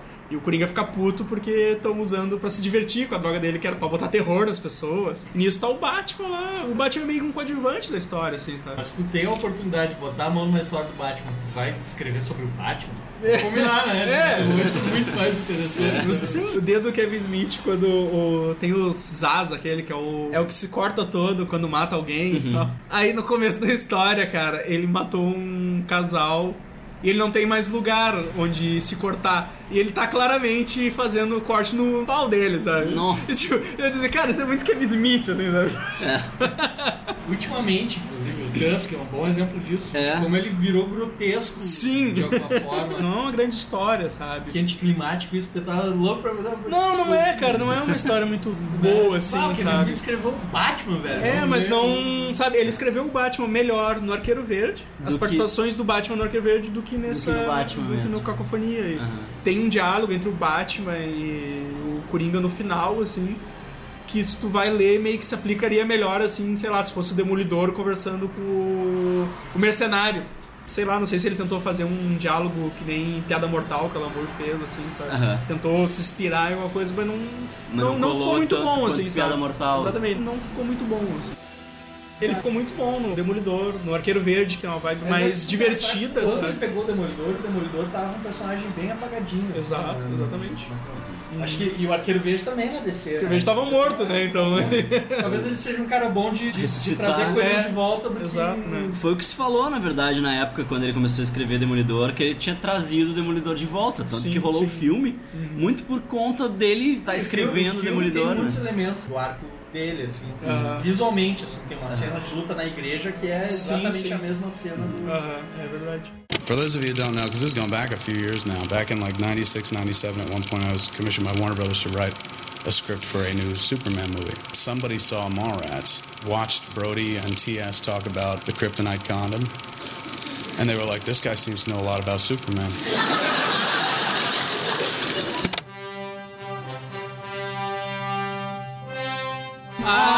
Ah, muito Esse tesouro perdido. Superman muito Lives, bem. né? Superman Lives, é, já que a gente tá falando de quadrinhos, exatamente. Vou chover uma olhada aqui, mas pra quem nunca ouviu isso antes vai ser mind blowing. Um filme de super-homem dirigido pelo Tim Burton, escrito pelo Kevin Smith, estrelado pelo Nicolas Cage. O melhor super-homem de todos, cara. De mullets até o meio das costas. Com a testa começando no meio da cabeça. Exatamente, absurdamente calvo. É, por aí, cara. Peito cabeludo e tudo mais. Sim, Se bem que a gente tem um super-homem com peito cabelulo agora, né? O Zack Snyder nos É. deu. É, porra, fez a barba, podia ter raspado, né? O cara entra na Fortaleza da Solidão com um barbão, assim, e sai vestido de super-homem, barbeado, com gel Barbeado. no cabelo e o espelhinho saindo pra fora. Pô, fora. faltou algo nesse depilar o peito. Até o Steve Carell depilou o peito no filme e o cara não depilou. Pô. Ah, se fuder, né? Mas vamos lá. Um homem daquele tamanho lá, ter medo de gilete. Puta que pariu. Mas o Nicolas Cage poderia ter peito no cabelo. Peito no cabelo, né? É, peito no cabelo. Aquilo teria sido algo bizarro demais. Deve existir um universo paralelo em que aquele filme aconteceu. Sabe o que era mais legal, cara? Que o Brian Singer, quando, quando ele tava filmando o Superman Returns, aquela bomba que eu dormi no cinema assistindo, que ele ficava com a foto do Nicolas Cage Ah, de Superman dizendo, né? Tipo, não, eu não isso quero isso. Ele vinha com a defesa de que o filme tinha que ser uma continuação da série do Christopher Reeve a partir do segundo, né? Tipo, tinha que ser uma retomada daquilo. Sim. Os produtores diziam, não, a gente quer algo novo, inovador, não sei o que, ele mostrava a foto do Nicolas Cage vestido de, De Superman. Superman. Tem um filme disponível foi financiado pelo Kickstarter, se chama The Death of Superman Lives. Que é o documentário sobre por que o filme não aconteceu, né? Exatamente, o cara conseguiu entrevistar o Tim Burton no castelo dele na Inglaterra, inclusive. Caralho, velho. E o filme abre meio que com uma conversa com o Kevin Smith, porque o Kevin Smith foi o primeiro cara que o estúdio se aproximou Sim. pra escrever um roteiro e tal. E é lindo de ver o paralelo entre os depoimentos do Kevin Smith e o produtor do filme, que eu não vou lembrar o nome. John realmente. John Peters. Peters, cara. John o cara quer Peters. colocar aranha gigante em tudo. É o cara da aranha gigante, O velho. cara é insano, velho. O cara é tipo a explicação de por que, que a gente tem um filme chamado Barrados no Shopping. Isso. Tipo, são as pessoas que entram na indústria do entretenimento e fodem com tudo. É as pessoas que não sabem nada de né? Não sabe entretenimento. nada, velho. Tipo assim, ah, ele queria um filme do Super-Homem, no qual o Super-Homem não usasse uniforme. Calça jeans e camiseta, não é? Pô, alguma coisa do É. tipo. Isso é usado no Fizeram 952, isso agora. né?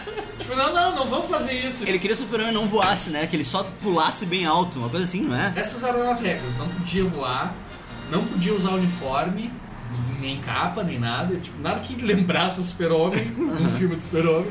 E tinha que ter uma aranha gigante. É no terceiro ato do filme. O clímax do filme o era. super-homem tem que lutar com uma aranha gigante. O cara queria pôr o urso polar de guarda da, da Fortaleza da Solidão. Não, eram peteguardas. Eram peteguardas. Aí o Kevin Smith convenceu o cara, tipo, mas o cara é o super-homem? Pra Porque ele cria guardas, tá ligado? Tipo, Não, alguém tem que lutar com um Brainiac que vai chegar na fortaleza e tal dele. Aí o Kevin Smith escreveu uma sequência com ursos polares enfrentando o Brainiac. Porque ele resolveu a aranha gigante assim, né? Era uma aranha gigante tanagariana.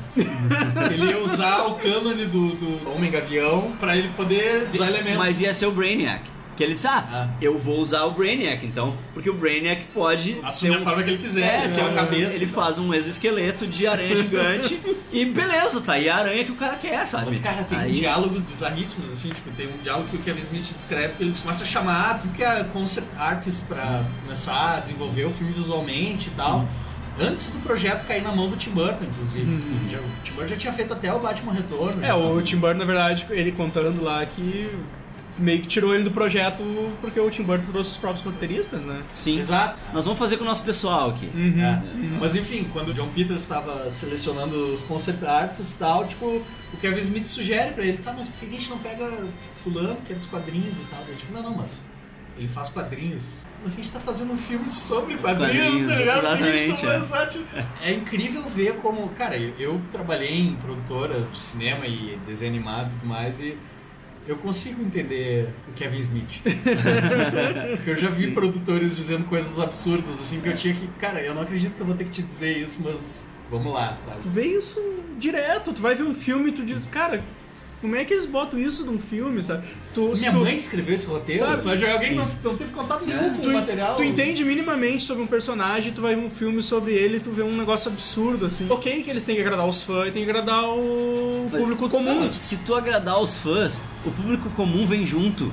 Porque o público comum não sabe porra nenhuma. Exato, entendeu? cara, Então exato. tanto faz pro público Sabe, comum ele- tu fazer um uniforme diferente ou tu fazer um uniforme exatamente igual. É, ao o cara que vai perguntar por que que o Batman não tá no filme dos Vingadores, sabe? Não faz Isso, diferença pra eles. Ele, é. ele tá lá pra ver o filme se divertir. E ali ele deletou, entendeu? Exato. Agora o fã não. Pro fã faz diferença se o Aham. uniforme é exatamente igual ou diferente, Sim. entendeu? Se o uniforme tá diferente, o cara já vai chiar. O público comum nem notou. Ah, tá diferente? Porra, não tinha É. visto. Pro público geral, não faz diferença. Porque eles não sabem como é que é a história mesmo. Então qualquer história que tu botar lá, tá ótimo. Agora, pro fã que conhece a história, que leu o quadrinho, que acompanhou, tipo, a vida toda cresceu com aquilo, sabe? Tu chega lá e tu te sente um palhaço, sabe? Tu te sente. Fizeram um desserviço pra ti, Claro, sabe? É que nem. Eu gosto do filme do He-Man. Lá de 87. tá ligado? Eu confesso, eu gosto. Eu É gostava na nostálgico época, negócio, né? Não é? É. Só que, velho, reassisti. não tem nada a ver com o desenho do He-Man. Eu entendo que aquilo foi a primeira decepção pra um monte de gente. Pá, vou ver o filme do He-Man. Chegou lá. Mas tá tudo diferente. Cadê a Eternia? É na Terra. Cadê o corpo? Botaram um anão porque eles não conseguiam fazer o corpo. Esse negócio de trazer Cadê o. o gato tra- guerreiro? Eles gostam muito de fazer isso, né? De trazer os personagens pra terra, né, cara? Tu vê. É orçamento, né? É, é. Da pedreira da Toei, tá ligado? É, a pedreira da Toei, né, cara? Vamos gravar aqui. A história seria baseada na morte do super-homem, que foi fenômeno de vendas Sim, na década sim. de 90 e tal, nos quadrinhos. E aí o Kevin Smith falando assim, tipo, ah, eu ia ter a oportunidade de usar todos os personagens que eu quisesse da DC, sabe? Tipo, ia ter um discurso no funeral do super-homem do Batman, tá ligado? Tipo, ia ser lindo e tal, não sei o quê. Bom, limaram o cara. E nem era o Nicolas Cage que tava escalado ainda Uhum. quando ele tava escrevendo o roteiro, né? Foi o primeiro tratamento bem Sim, bem preliminar, assim. Ah, aqueles vídeos e, dele inclusive, explicando. ele foi descartado da produção justamente por ter sido muito fiel ao material original. Exatamente, Sim. cara, pra te ver. O produtor, os caras não entendem. Os produtores né, não sabem nada. Ele explicando lá que ele disse que o roteiro era ruim. Aí o cara trazia outra pessoa pra ele falar a mesma coisa que ele tinha falado. Eles, não, o roteiro é ruim, por isso, isso. Aí depois ligavam pra ele e chamavam de novo pra explicar pra outra pessoa que o roteiro era ruim. O produtor é tipo cliente de agência, né? Exato. É, Ele não entende daquilo que tu tá fazendo pra ele, mas ele tá pagando. sim. Né? Então ele exatamente. quer daquele jeito, sabe? Esse filme nunca aconteceu. Anos depois, esse John Peters produziu um filme chamado As Loucas Aventuras de James West, né? Qual é o vilão do filme? Aranha Uma aranha gigante, gigante, robô. Vamos além ainda. Agora, nos últimos, que, três anos? Quando é que foi o Man of Steel? Foi 2013. 2013, né? Aquela máquina, aquela World Engine Ah, que eles trazem. Faz a É, terraformação é, lá. Que formato tem aquela merda? Aí tu vai olhar o nome dos produtores, tá lá John Peters no meio. Eu fico pensando, cara, como é que esses caras conseguem se, se desenvolver? Não, esse cara ele era cabeleireiro da Barbara Streisand. Exato, cara. produtor. Caralho, meu. E esse cara tava obstinado que ele queria uma aranha gigante com o super-homem, queria o super-homem lutando com uma aranha gigante. Ele conseguiu, meu. Ele conseguiu no Man of Steel. O cara destrói o World Engine lá, que é uma aranha gigante. A gente tá cercado de idiota. I'm to charge you with a holy crusade. All you've gotta do is go to New Jersey and visit a small church on a very important day. New Jersey. That doesn't sound like much of a crusade. Aside from the fine print, that's it. What's the fine print? Stop a couple of angels from entering and thus negating all existed. Wait, wait, wait. Repeat that. Stop a couple of angels from entering and thus negating all existence. I hate it when people need it spelled out for them. Dogma.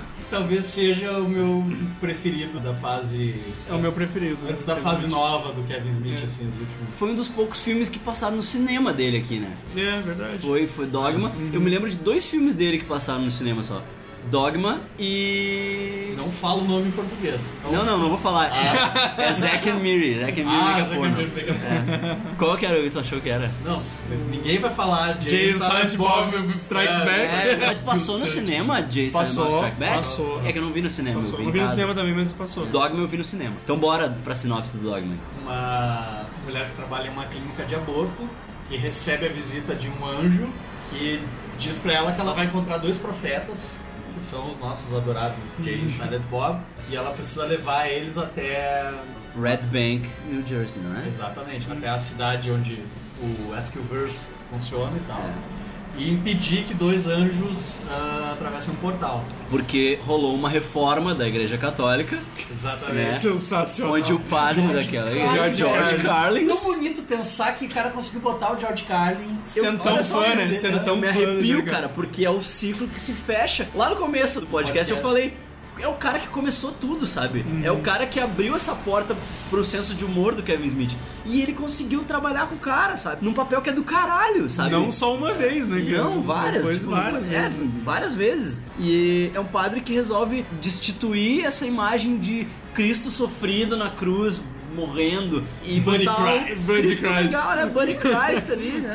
É muito bom, Buddy E é Christ. o catolicismo uau, né? É, exatamente. No dia em que se instaura essa reforma, né? Teoricamente, todo mundo que passar pela porta da igreja vai ter os seus pecados absolvidos, né? Deu reset. E esses dois anjos foram banidos pra terra. Baltazar e. É Bartleby Locke. Ah, Bartleby Locke. Locke. Que é o Ben Affleck e o Matt Damon. Pós o Good Will Hunting aí. Ah, Ele aparece em outros filmes, né, do, do Kevin Smith. Jay Silent Bob Strike Back, tem o Assim, Good depois Will ele Hunting aparece. 2. Depois ele- It's hunting season. Ele faz uma pontinha bem novinho no Chasing Amy. Quando eles vão fazer aquela reunião pra fazer um desenho animado do Blunt Man and Chronic. Isso, verdade. Ele é o cara do canal lá de TV. E o Dante é o, é o produtor Isso. idiota que seria o John Peters ali. Isso, exatamente. É todo e qualquer produtor idiota, né? É, exato. eles foram banidos, né? Então se eles atravessar aquele portal, eles serão perdoados e. Vão provar que Deus tá errado. Vão desfazer a criação. Isso, porque se eles provarem que Deus errou, o mundo acaba. O filme é uma cadeia de acontecimentos maravilhosos, com citações da Bíblia fantásticas. É, grande parte do que eu conheço da cultura católica vem desse filme. É. Eu não fui nem batizado, mas eu sei tanto sobre a Bíblia por causa desse filme. né? Sim, porque o Kevin Smith é um cara muito religioso, né? A família fazia ele ir pra igreja e ele Ah. tem uma relação com a fé, assim, que é bem única, né? Inclusive a mulher dele é totalmente ateísta, assim, e, e ela critica muito isso nele, assim. Ela diz, ai, Kevin, mané rezava, te fuder com essa merda. Na verdade, ele tava fazendo uma ode ao catolicismo ali, é uma brincadeira com os dogmas da igreja católica e com os loopholes da coisa, assim. né? E aí ele aproveita pra colocar ali no meio uma cacetada de conceitos do caralho, assim, tipo... Bom, a gente tem a Alanis Morissette interpretando Deus. Tem o personagem do Chris Rock, que O é Rufus, o Rufus, cara, que é o Rufus é o muito. 13 terceiro apóstolo. Que era negro. Que era negro, e Jesus também era negro, e ele, tipo, voltou só pra poder contar pro mundo que... Mas não tem 13 terceiro apóstolo. Claro, era negro. Ficou de fora da Bíblia, ficou de, fiquei de negro. fora da Bíblia, sou negro. E, aí, e Jesus era negro também. Tá, e como é que ele tá na Bíblia? Ah, porque como é que tu vai tirar o personagem principal, né? Aí tu modifica, tu deixa ele loiro. É muito bom, cara. É muito É muito fuder, cara. Foda, Pô, Chris. Rock é genial. Daí tem o vilão da história, né? Que é o Jason Lee e aqueles gurizinhos endemoniados. O Azazel, né? É, O Azazel, É, é. Azazel, né? ele é o músico. Ele é o músico que acabou virando um demônio. né? É. Isso aí. Ele manda aqueles minions lá pra matar a, a guria, né? E aí o Jay e Silent Bob salvam ela. Ela pergunta pra eles o que que eles estão fazendo lá na... E olha tudo que tu falou no começo do programa. Eles citam o John Hughes. Exato. Eles falam do Porque John o, porque o Silent Bob é louco pela garota de Rosa Choque. Uhum. E eles vão porque eles querem encontrar essa cidadezinha que fica lá. Que era Sherman, Illinois, a cidade. E aí eles chegam lá e descobrem que a cidade não existe. E eles queriam ir pra lá traficar. Porque, Porque não tinha traficante na cidade. É. Os filmes que eles iam não tinha nem traficante. É muito Pô, bom, O cara. mercado em aberto. É muito bom isso. Empreendedores? Os caras são tudo bundão e as minas são tudo gostosa. Os caras são tudo bundão, exceto o Jude Nelson, que o Jude Nelson era foda. A produção parece cara, mas tu para pra ver a montagem e é cheio de problemas. assim. Sim, é verdade. É sempre ele que monta, né? É muito interessante porque ele sempre fala isso, que ele monta enquanto ele filma. Filmou uma diária, ele monta aquela diária no final do dia e mostra pro elenco, mostra pra equipe. A, a rough cut, assim. E ele vai fazendo isso ao longo de todo o processo do filme. E tem, tem efeito prático. Aquele monstro de merda O né? É, é um efeito prático. E se não me engano, foi feito pelo mesmo cara que fez o Tusk, né?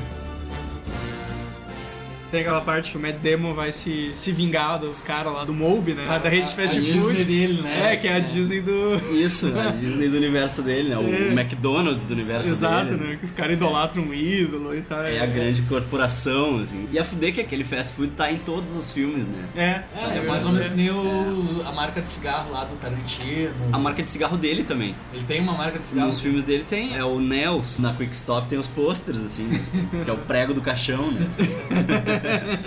e é massa, né? Porque é um filme com um puto elenco, assim. E tem uma história engraçada do Alan Rickman, né? Que o Kevin fala pro Jay, assim. Ele diz, cara, tem que te preparar pra esse filme porque é o seguinte, cara, vai ter ator de verdade. Não é só os nossos brother fazendo filme e tu falando merda, Fica entendeu? falando que estou É. acostumado a fazer É, isso aí. velho. cara, vai ter o Alan Rickman. Ele sabe quem é Alan Rickman? cara, o Alan Rickman é, é um ator britânico. Os britânicos inventaram a atuação, cara. Eles inventaram o. Pô, né? tipo, Alan Rickman era o vilão do, do primeiro Duro de Matar lá. Sim, É, exatamente. é, ah, é o Gruber, Gruber, Gruber. Passou uns dias assim, né? E foi ensaiar com o Jay, né? Vamos ler tuas falas aí. Cadê o roteiro? E o Jay disse, ah, não preciso.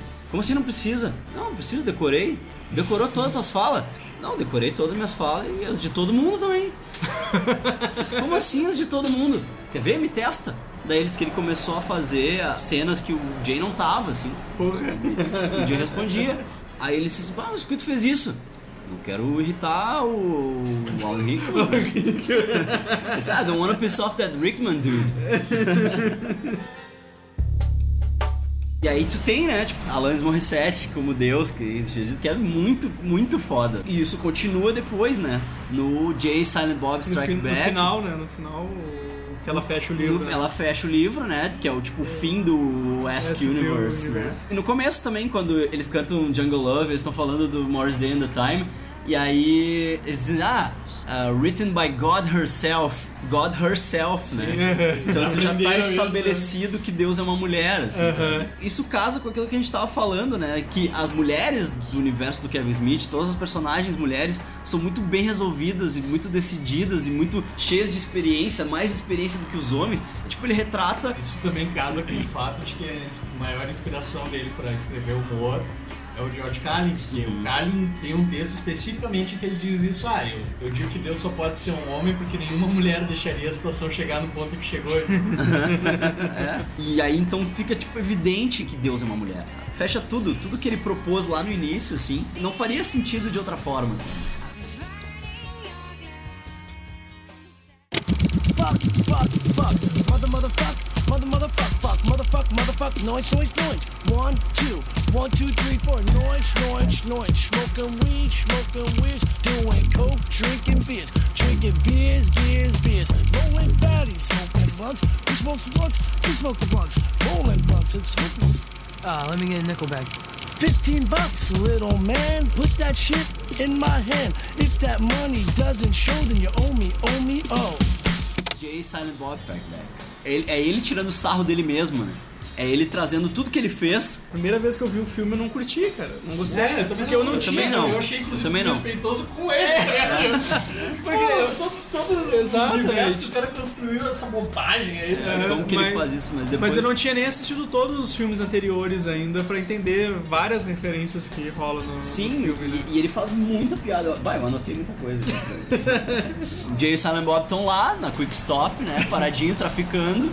De boa. Trabalhando. É, tra- boa, assim. E aí o Randall e o Dante. Dante botam uma medida cautelar contra eles porque eles estão azucrinando lá e batendo na gurizada porque os caras não gostam de Morris Day in the Time.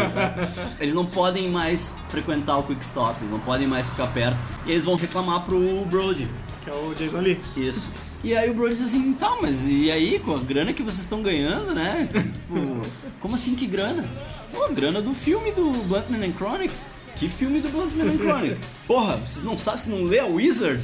Eu acho engraçado que nessa loja de quadrinho do Brody tem um cartaz atrás que é ele no game show dele, né? Que- Que ele ganhou Que no, ele final ganhou no do, final do Mallrats. Mallrats, né? Eu acho muito bom isso. É muito tri. E aquela loja, na verdade, é o J. Silent Bob Secret Stash, né? Que é a loja de quadrinho do Ah, Kevin. Smith é em tem Red Bank, New Jersey. Comic Book Man, né? Isso, é onde ele faz o Comic Book Man.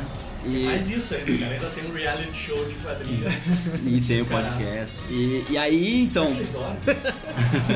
aí eles vão no, no Holden. que Ben gente, Affleck ah, lá. Queria uma grana, né? E aí o Holden disse: Ah, não tem mais nada a ver com isso. Eu vendi os direitos pro Bank há muito tempo atrás. Esse momento que o Ben, o, o Ben apresenta a internet pros dois, né? É, o Holden ele tá apresentando a internet pra É, eles. o Holden. que ele disse, ah, que pelo buzz, né? Ele disse, ah, que, que buzz? Ah, da internet? O que, que é internet?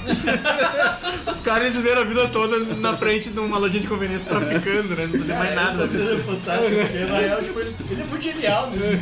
Se você tirar sarro dele mesmo.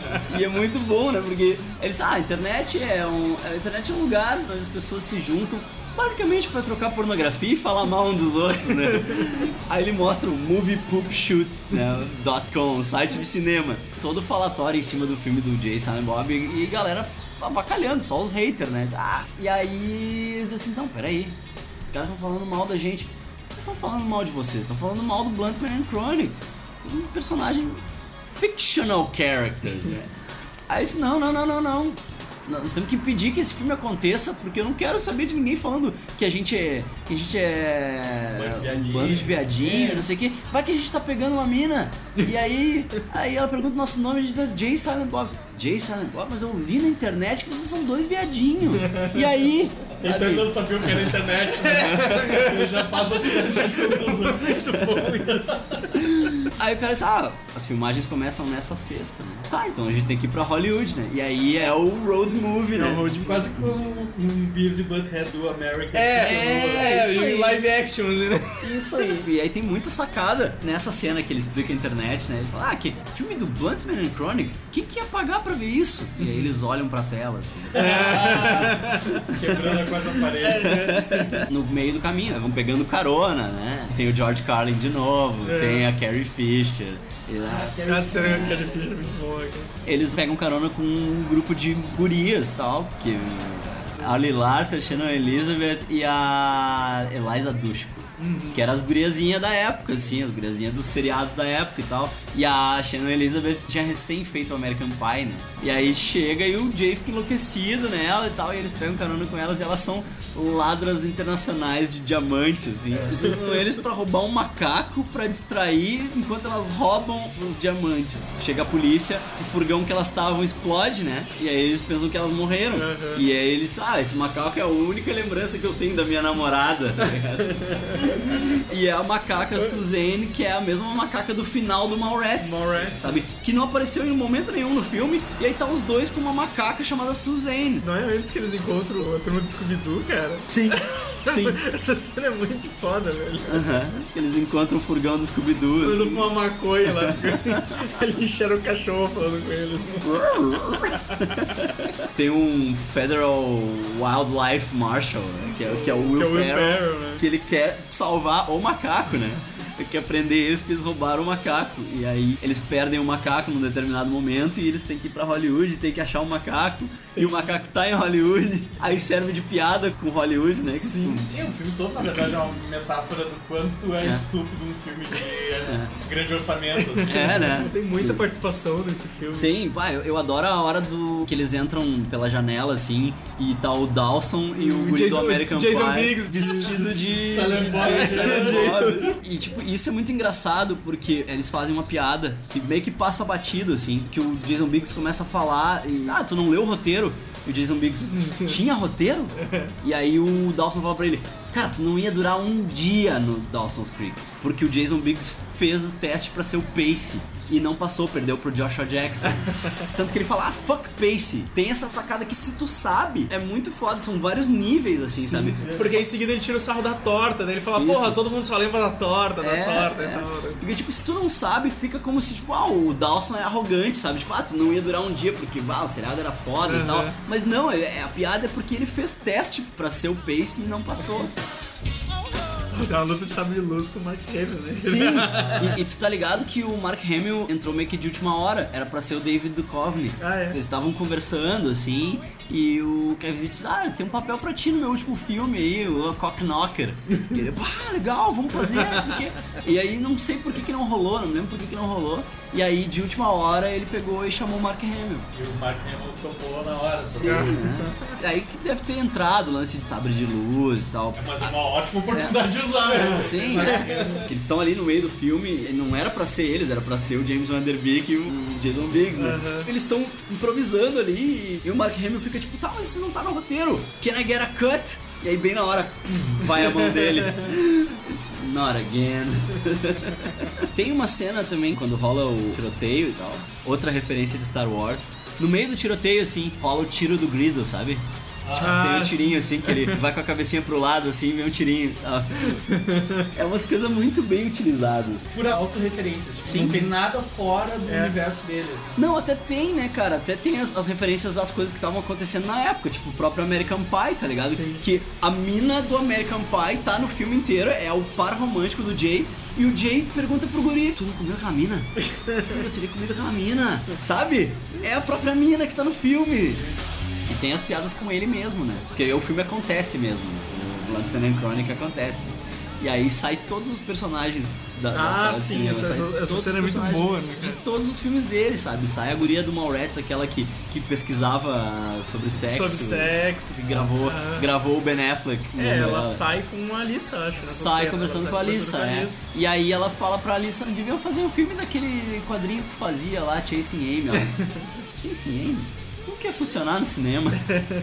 O Jason Lee com o Hopper X lá, né? O Sim, Bank, o com- Bank e o Hopper Rex, X. tipo, são um casal Aham. que tem essa tensão no Jason Amy o tempo inteiro. Assim. Sim, sim.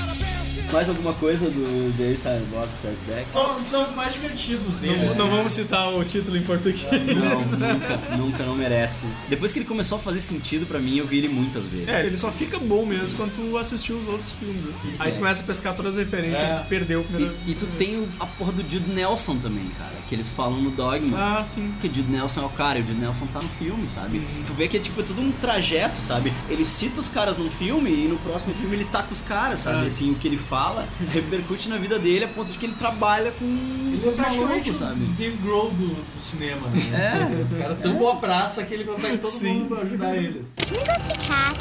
Absolutely not. Why? Because cats was the second worst thing that ever happened in New York City. Besides, cats closed three years ago. Do anything cool. Oh, you're riding in the Batmobile, aren't you? How cool is that? Oh my god. Look, no one's more depressed than me that driving the street sweeper is considered the height of excitement in my life. I used to live in New York City. I could have gone to see cats three times a day. No one ever asked for anything. Oh, and the Oscar goes to Gertie Trinke for her performance in laying it on thick for my old man. Que o próximo filme é todo teu, né? Ah, o próximo filme é fora do Ask Universe. Na real, tipo, o Jason and Bob Strikes Back meio que encerra um pouco a primeira fase dele. É, que ter- assim. porque termina com a, Termina com a com- Alanis Morissette fechando o livro, né? É, e aí veio o momento. Eu vou fazer um filme É. bonitinho. Na real, se tu olhar pra esse filme eh, só como tipo, ah, é um filmezinho com açúcar e tal, tu não dá muita coisa, mas se tu olhar com a intenção que ele teve, que era de fazer um filme pro pai dele, né? A história que ele conta é que o pai dele morreu gritando, sabe?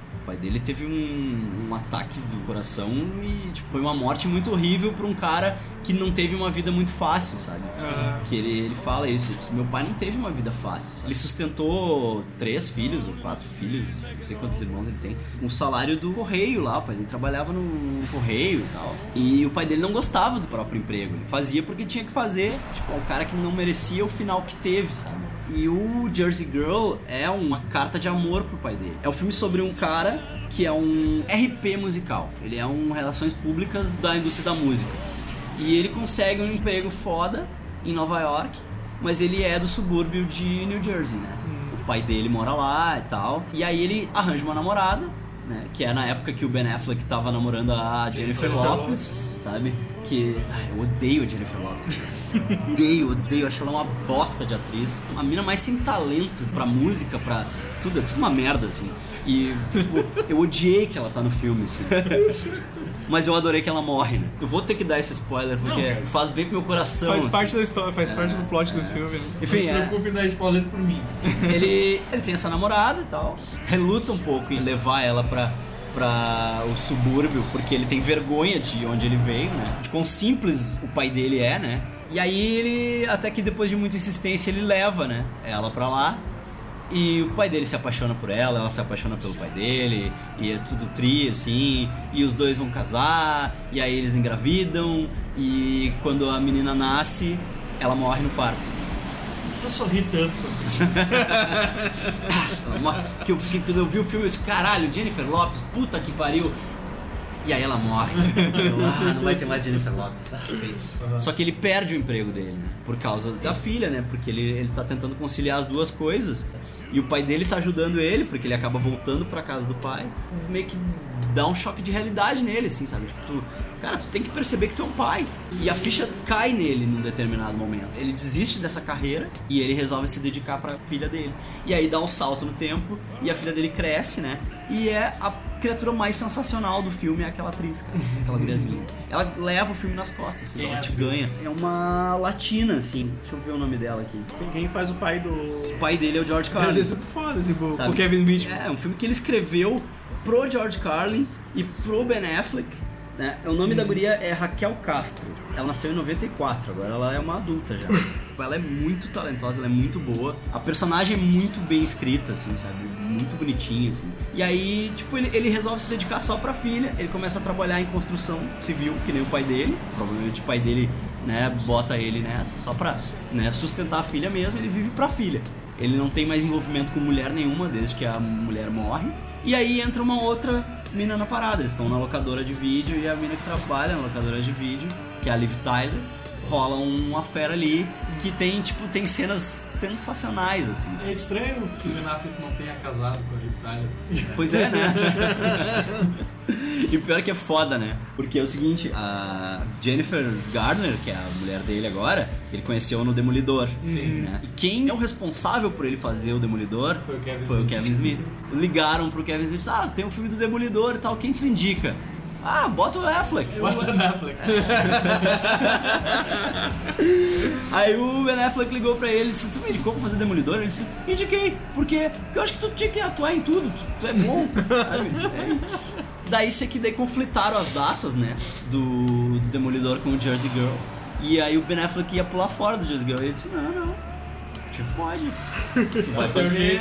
Dá Se teu você jeito. criar essa guria, tu vai É. fazer os dois filmes, né? É, dá teu jeito e tal. Tá, aconteceu o que aconteceu, ele fez aquela bosta do Demolidor, casou com a Jennifer Garner, e a Jennifer Garner odeia o Kevin Smith. Eles não é- se falam mais tanto, ele e o Ben Affleck, por causa dela. Puta merda. Porque ela, ela fez um filme com ele, que chama Catch and Release. Que ele, ele atua só, ele não dirige. né? Ele Ah, eu tô ligado, cara. tem- Que é, Que- é um daqueles filmes que é tipo, é uma atriz famosa e vários atorzinhos famosos. Isso, é. Que Kevin Smith lá. Isso, o Kevin Smith é o amigo gordinho. Acho que por algum motivo no set de filmagem do and Release ela pegou. Pegou no camarim dela. Ah, sei lá, sei lá. Ele faz muita piada de pinto e bunda, né? Pode ser, deve ser isso. Então. A Bela acha ele vulgar. Eu desvulgar, porque eu não quero esse cara perto de ti. Esse cara é muito vulgar.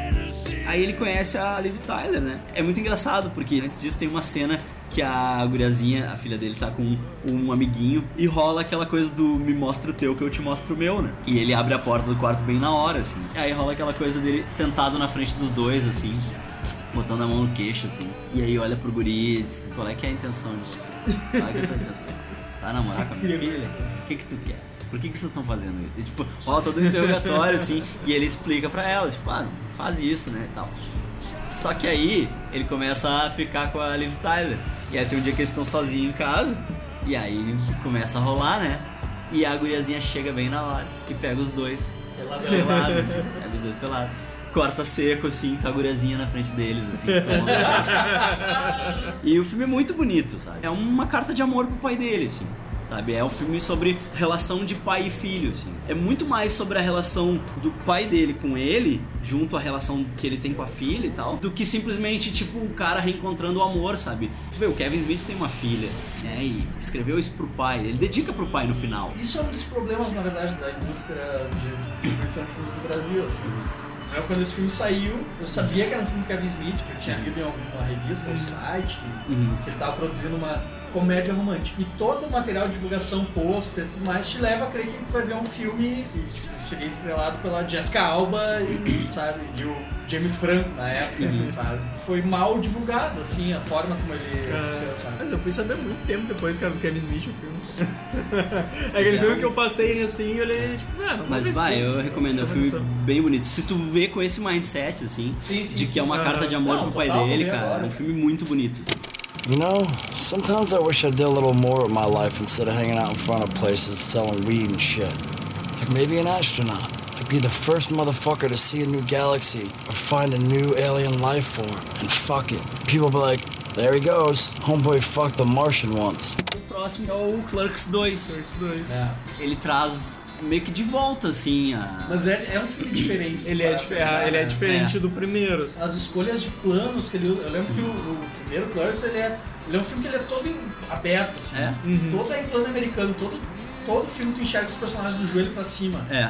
Que talvez seja um problema de diretor. Amadorismo, assim. É, Amadorismo. mas que conferiu uma assinatura de ator pro filme, assim. Tu para pra pensar nele, tu tem um monte de enquadramento grande, assim. E o Clerks 2, ele é meio claustrofóbico, ele se passa todo dentro da, da lancheria ali, né? Sim, né, do Movies. ou Movies, E é irônico que seja no Movies, né? É, tipo, fecha, fecha um ciclo, assim. Sim, tipo, sim. Porque o Movies sempre foi o vilão, o grande vilão, e aí tu vai ver o filme que Eles estão escravizados É, pelo Movies, é. eles não tem como vencer, eles são Acab-.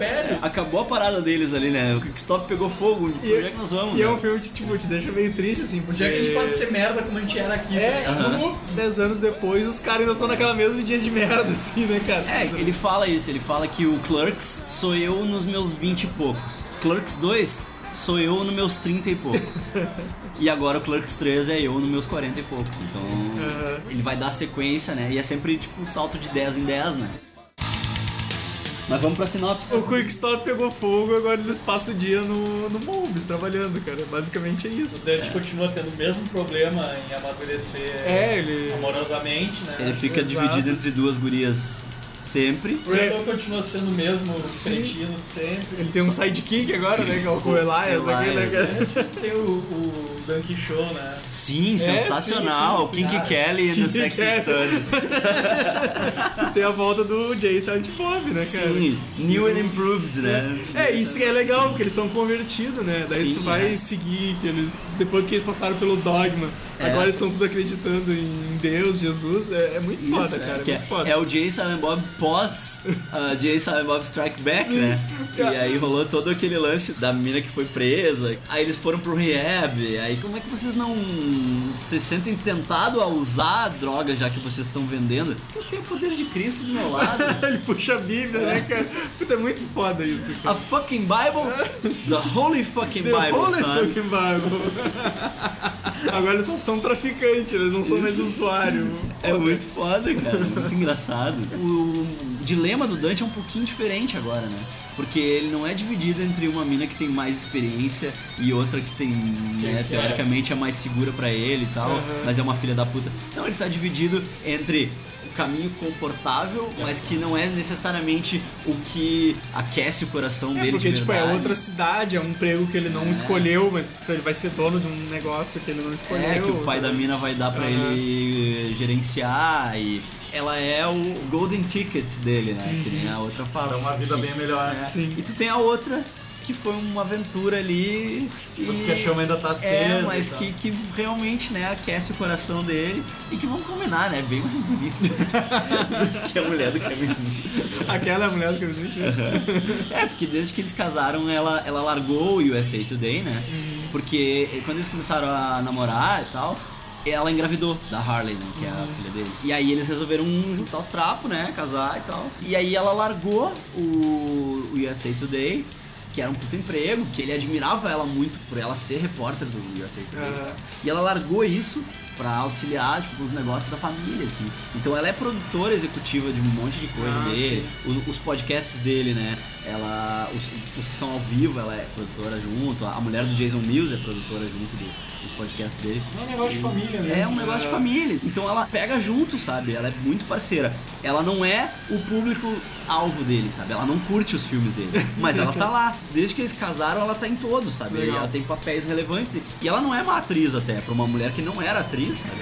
Ele faz papéis bem grandes pra ela. Tipo, a mulher essa do Dante, né? No Jay Silent Bob Strike Back, ela é uma das ladras, Ah, né? sim. E no Tusk ela tá também, no Red State ela tá também. Ela, ela tá em todos os dele. Só que ela não é o público-alvo dele. Você- Nesse aí mesmo, no, no Clerks 2, rola muita escatologia na conversa entre os caras, né, cara? Ah, rola é, muito assim, mal. velho. Never O- go. Never. O melhor diálogo que ele começa a discutir com o fã do Senhor dos Anéis, Ah, né, do cara? caralho, ele faz o resumo das coisas. E aí ele tem que terminar com o Sam dando um cagão na boca do, do Frodo. e o cara começa a vomitar. Assim? Sim. Não, e é muito fuder quando ele fala: Pera aí que eu vou dar o resumo dos filmes aí. Primeiro filme, ele anda assim. Segundo filme, ele anda, dá uma tropeçadinha e anda. Aí o terceiro filme, ele, ele anda, aí ele para, tira o anel do bolso, toca fora e vira as costas e vai. Aí tem os Aqueles dois caras. malucos. Foi assim mesmo. Os caras, bem assim. Não, tem umas piadas muito boas esse filme, assim. cara. E era pré-Transformers, né? É, é. Eles chegam a comentar o. O, o guri é todo católico, É. assim, todo O crente. Guri fala que ouviu falar que estão fazendo um filme com atores de verdade, Transformers. Aí e sabe como é que tu é crente e tu gosta de Transformers? Transformers é coisa do demônio. Não. Transformers é de Deus. Porque Deus fez o homem e o homem fez os Transformers. Então, Transformers é de Deus. Essas lógicas são muito boas, cara. É praticamente um remake do primeiro filme, assim. É. É muito simbólico, na verdade, né? Um filme que muita gente esperou por muito tempo, assim. Eu lembro quando tava na iminência de acontecer, a internet ficou louca Uhum. com o fato de que o balconista 2 estava vindo e tal. Sim. Lembro de ter visto num fórum um cara falando quanto tava desapontado e tal.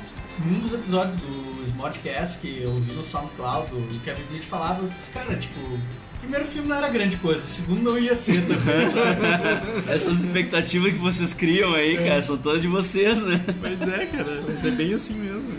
Ele é o Force Awakens do primeiro Clerks, assim. né? Tipo, ele é o remake É do um- primeiro Clerks com uma roupagem diferente. assim. Mexe uma coisinha ou outra ali, mantém... Muda o local, mas É. tipo, a estrutura é a mesma tá Pô, ali, dá né? uma coisinha, pros- porque na real ele tá reapresentando aquele universo pra novos fãs. Aham. Ele não tá fazendo um filme pra, tipo, pra continuar de onde ele parou. 10 anos de distância. 10 anos, né? Entre uma coisa e outra, ele tá, tipo, dizendo, ah, estamos aqui de novo. É 2006 É, e 2006. o primeiro é de 94. 94, é, são 12 anos.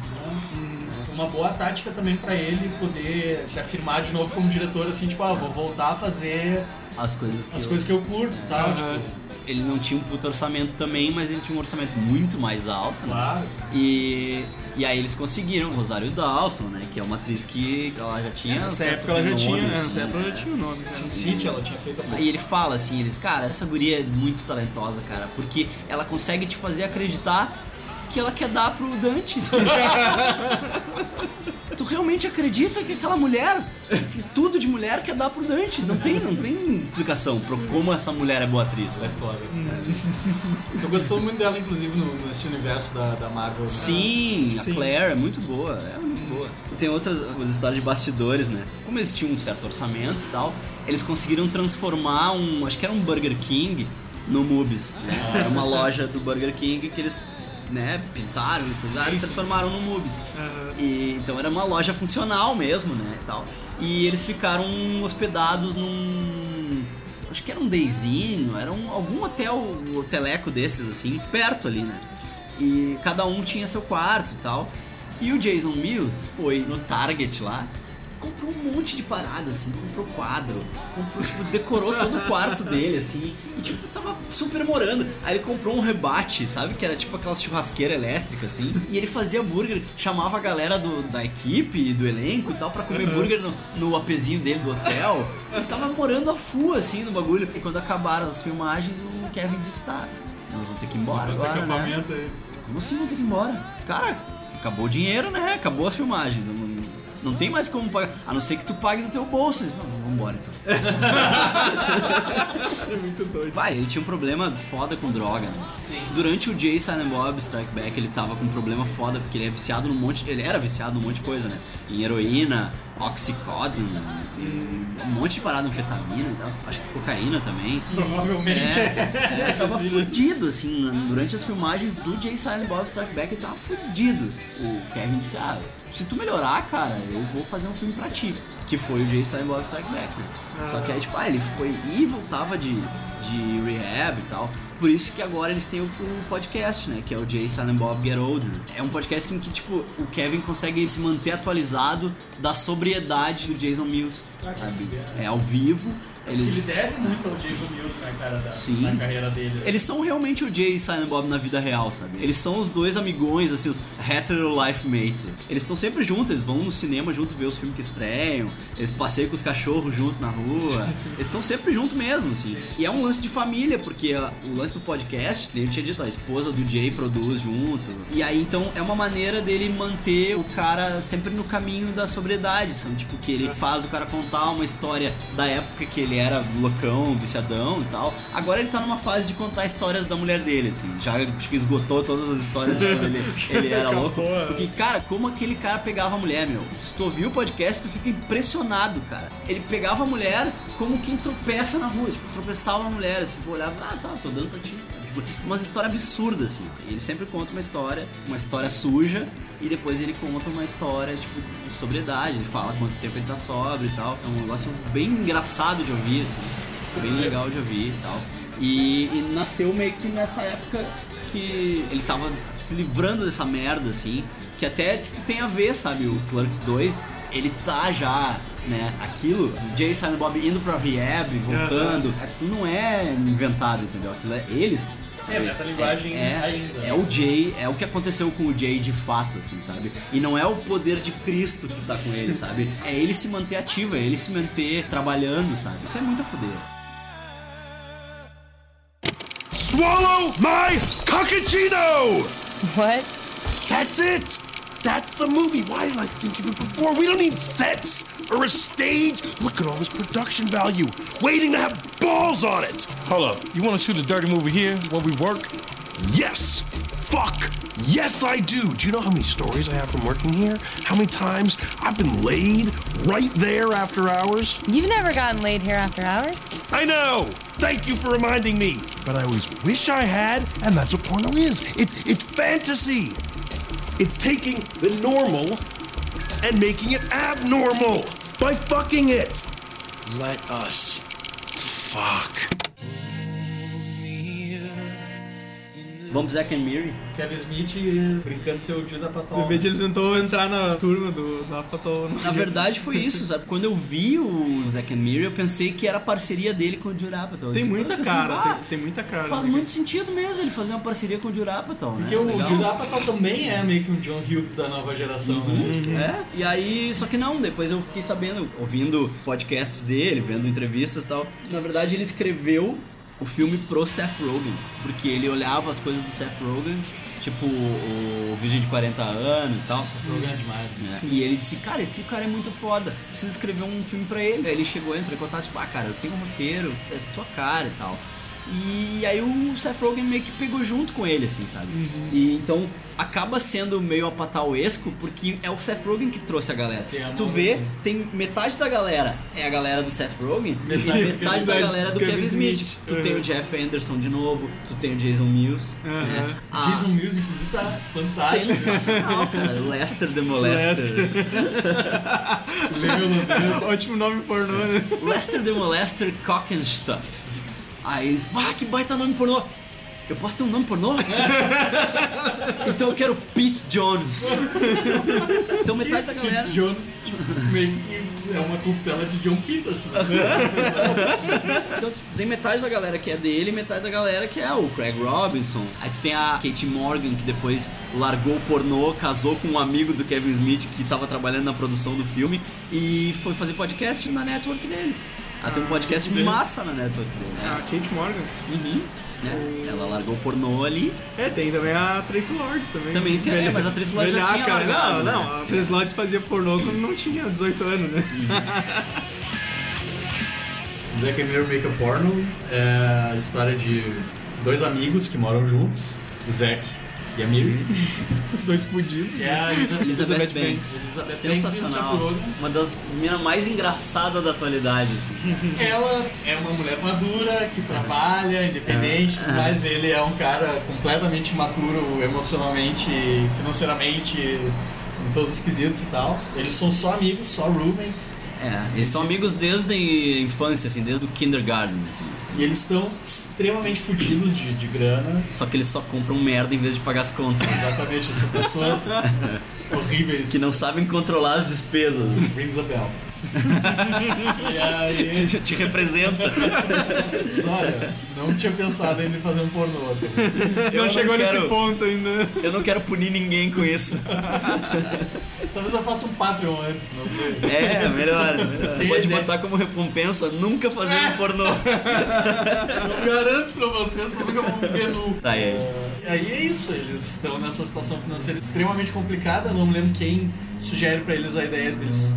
Ou, ou eles Ele mesmo, ele de- mesmo fala. É, de ele, fala. seria algo super rentável e aí eles resolvem fazer um filme pornô e tal. A ideia pra fazer o pornô vem porque eles vão pra uma reunião de 10 anos de escola, né? Uhum. Isso é E, e a Miriam quer dar pra um cara que era o a Bob Long.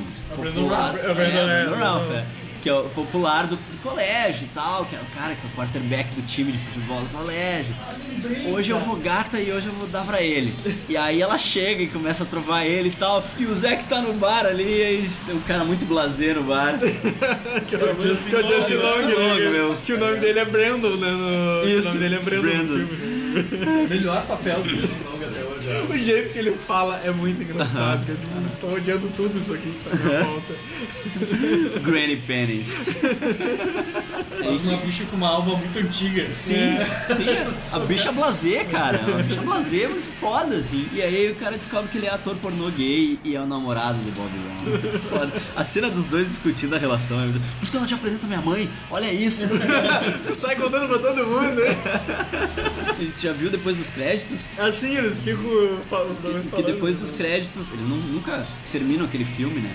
Mas depois dos créditos mostra que eles montam uma empresa, produtora, né, uma de- produtora de filme pra tu fazer o teu pornô caseiro. E aí o Justin Long e o outro lá, o Brandon Ralph, participam dos vídeos, fazem um vídeo, tem um vídeo caseiro deles, É. assim, é muito foda, cara, muito engraçado. E aí que nasceu a parceria pro Tusk, né? As atuações dentro do filme pornô são muito São foda. muito péssimas, né, Muito cara? foda. Mas são muito péssimas e muito boas. É o tipo de pornô que eu veria e não me arrependeria depois. assim. Como é que o o Jason Mills chega? Porque eu preciso de café, porque eu tenho que ficar a noite inteira acordado. Because I'm in the mood to fuck. Eles não só resolvem os dois fazer um filme, mas eles juntam toda uma equipe de pessoas, as mais improváveis pra ajudar eles. tu tá ligado que é, é o making off do Clerks, né? É eles fazendo Clerks. Esse filme é eles fazendo Clerks. Ah, é, é, é um- ele escreveu um filme sobre ele fazendo Clerks. Meu Deus do céu, cara, ele é um gênio. Ele, reescreve, ele, cara, ele reescreve Clerks em todos os filmes dele, cara. Essa é a jogada, cara. Ele é muito gênio. Ele tá contando a mesma história há 20, 20 anos, cara. 25 anos ele conta a mesma história. E a gente cai toda vez. Toda vez, cara. Que era isso que ele tava fazendo na época, provavelmente. Tava Sim. sem grana e precisou Sim. fazer um filme e tal, tipo, alguma coisa assim. É que na verdade ele queria fazer um filme, né? E não tinha grana. Daí ele foi, Uhum. lacrou de dívida e tal. Mas é, é meio que. É isso, sabe? É uma metáfora pra o Clerks, assim. Mas é bem, porque tipo, nem o, o- o- no filme o cara consegue financiamento pra fazer um filme pornô com o amigo dele que quer comprar uma TV, né? Daí ele pega, Isso, ele é. pega o dinheiro da TV pra financiar o filme. né? É, exato, vai ser o produtor. Aham. Ele disse, tá, mas o produtor aí, aí que ah, tu pode ajudar na escolha do elenco, olhar as mulheres, pode olhar umas tetinhas e tal. Aí ah, tá, então você é produtor. Eu posso ser produtor. é, é muito boa a cena dele, cara. A cena dele testando a atriz, assim, não, eu sou produtor, né? Eu, ele é sério, eu mas eu, eu fica tranquilo que eu sou, eu sou casado, né? Odeio minha mulher, mas. mas, mas tudo bem, tudo bem. O que vai assim? Não, tu vai ter que tirar a roupa aí, mas. Mas é tudo profissional, não vou te tocar nem nada. tranquilo, né? Minha mulher simplesmente tira a roupa. E ele todo cheio de dedos, assim, né? É muito bom, cara. Ah, esse elenco é muito foda. Assim. Sim. A Elizabeth Banks tá muito engraçada. No que, que ela não tá engraçada, né? Ela é muito foda. Eu vou ver o filme do Power Ranger só por causa dela. Ela vai fazer a. Rita Repulsa. Eu já ia ver o filme do Power Ranger.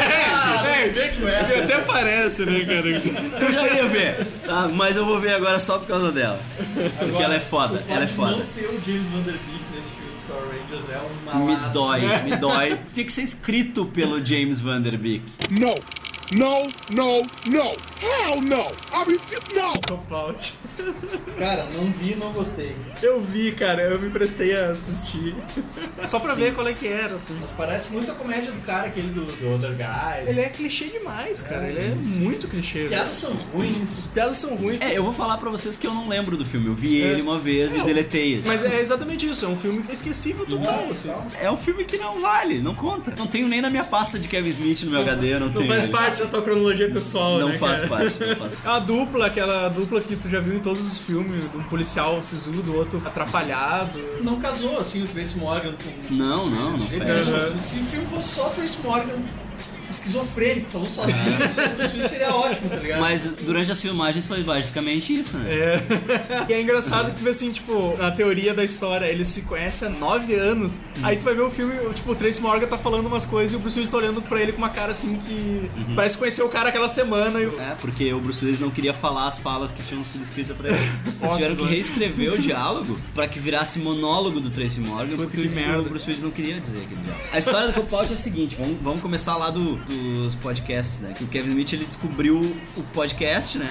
E aí ele viu ali um nicho pra ele que tinha tudo a ver com ele, assim, porque apesar dele ser o Silent Bob, ele gosta muito de falar. E ele fala o E ele tempo inteiro. fala e ele todo. mexe É. muito as mãos, cara. É verdade. Ele gosta muito de falar. Depois do Zack and Miri, que o Zack and Miri não foi necessariamente o sucesso que ele achava que ia Todo ser. o filme dele basicamente virou um cult depois, saca? Porque ele queria entrar na carona do sucesso do Judd Apatow, né? Aham. Daí ele pegou o Seth Rogen, tarará, aquela galera, tipo, vamos- vai embarcar e eu vou ganhar uma grana. E não deu grana, sabe? Mal sabia ele que o Adam Sandler ia enterrar o Judd Apatow com o... Funny People. Funny People. Puta que Nossa. pariu, que filme merda.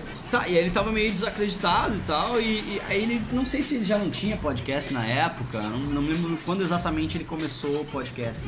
Mas eu acho que foi depois. E ele começou a, né, se jogou nisso e ele ia desistir de fazer filme, né? Porque ele tava meio perdido. Acabaram as minhas histórias pra contar, porque as pessoas reclamam que ah, a fonte secou e tal, mas quando eu tinha histórias boas pra contar é porque eu não tava num momento bom e eu tava exorcizando aquilo, sabe? Chasing Amy é eu isso, sou é, sabe? Eu sou um pai realizado, eu tenho grana aqui que eu. É, eu sou um cara feliz, eu casei com uma mulher que, que eu adoro e No eu próprio, acho a mulher no, mais linda do no- mundo. no próprio TCM, ela cita isso quando o Ben Affleck lá mostra o quadrinho que ele fez e ela diz, ah, tu fez alguma coisa autoral. Diz, ah, agora eu acho que eu tenho alguma coisa pra dizer, né? Agora eu sou um cara feliz, sabe? E da felicidade tu não extrai coisas tão criativas quanto tu extrai da tristeza, sabe? Não sei mais o que contar, eu acho que eu vou parar com isso. E aí ele lembrou de uma, uma história, assim, que há uns anos atrás na Warner, ele tinha sido chamado pra uma reunião com um cara chamado Jeff Robinoff. E a reunião foi simplesmente pro cara dizer assim pra ele: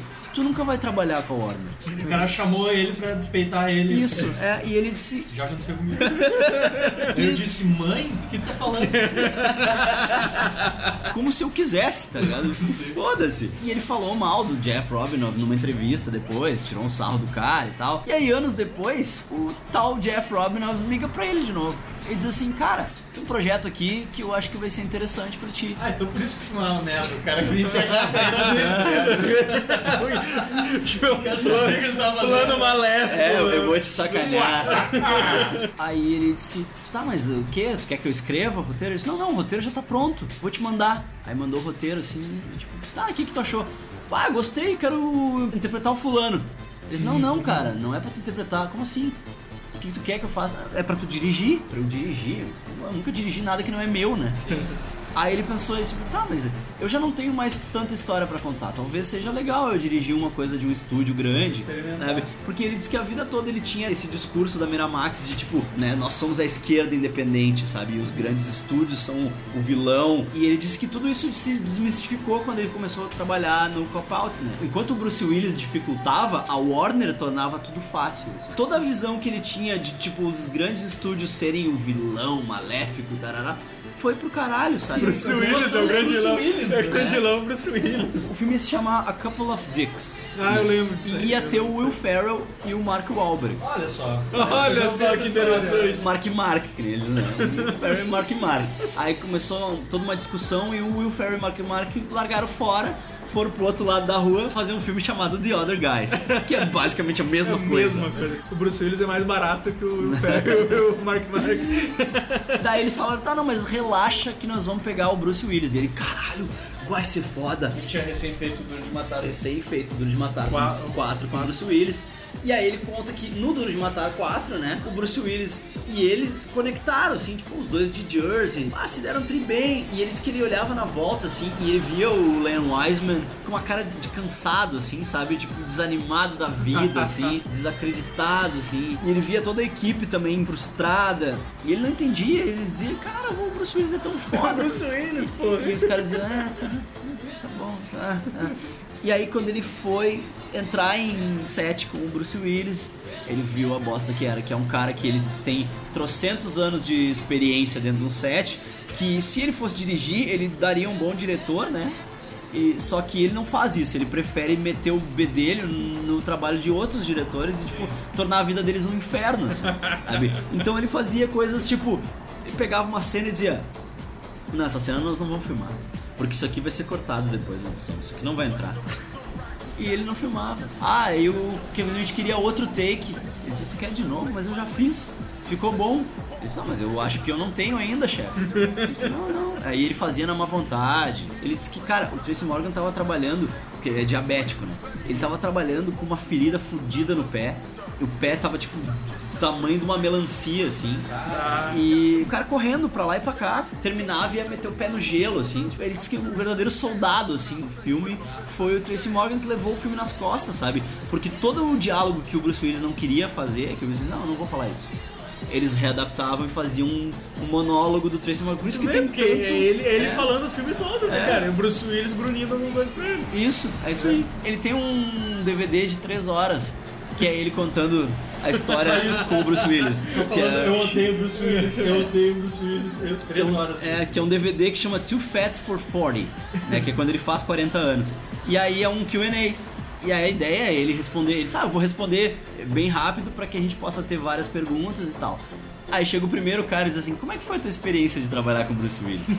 e aí ele diz assim, eu comecei a fumar maconha depois de tarde. Ele puxa daí, cara. Ele pega e conta da primeira vez que ele fumou maconha e ele consegue conectar isso com o Bruce Willis. E no final tudo fecha, assim, sabe? E três horas depois, o, o cara que fez a pergunta tá sentado no chão, assim, do auditório, esperando ele acabar, rindo muito, assim. E é só essa pergunta que ele responde e acaba o DVD. três horas. There ain't no need for that anymore. Where's that sound coming from? And the four angels were loose, which fed for an hour and a day, and a month slay a third of men. Hear ye his sacred call on. The heavenly trumpet sound his name. The one true God comes to rapture his faith. Slay the wicked and send this evil world straight to hell. E aí depois disso ele tava desacreditado, assim, sabe? Ele até anunciou, assim, que é, larguei o cinema, ter lido isso. é, larguei o cinema, vou ficar só no podcast, meu bagulho é podcast mesmo. Tanto que ele é o maior podcaster do mundo, né? O cara é foda. Ele não só, não tem um só podcast, tem 200 podcasts, como ele edita todos eles, né? Que ele tem uma regra pra ele, que ele começou a fumar maconha depois de velho, né? Velho não, mas tipo, a nossa idade, assim, tipo, com 36 ou 38 anos ele começou É, a idade que eu fumar. pretendo começar. E- Já tô falando com o fornecedor aí. Que... E ele criou uma regra, né? Ele não fuma maconha e fica assistindo TV. Ele fuma maconha e vai, Vai ser trabalhar. produtivo. Ele só pode fumar maconha se ele estiver fazendo algo produtivo. Então ele fuma maconha e vai escrever roteiro, fuma maconha e vai cortar podcast. Ou ele fuma maconha durante os modcasts, né? Porque os modcasts gravam no estúdio dele, né? Com o Scott Moser. E os dois estão fumando maconha. Tu vê que eles estão tossindo e segurando o ar, assim. É. Scott! tipo, é muito foda. sabe? E é isso, assim, ele só fuma sendo produtivo. Ah, boa tarde. Só que aí, né, ele resolve desengavetar um roteiro que ele tinha lá da época do Dogma. Tá aí meu filme preferido dele.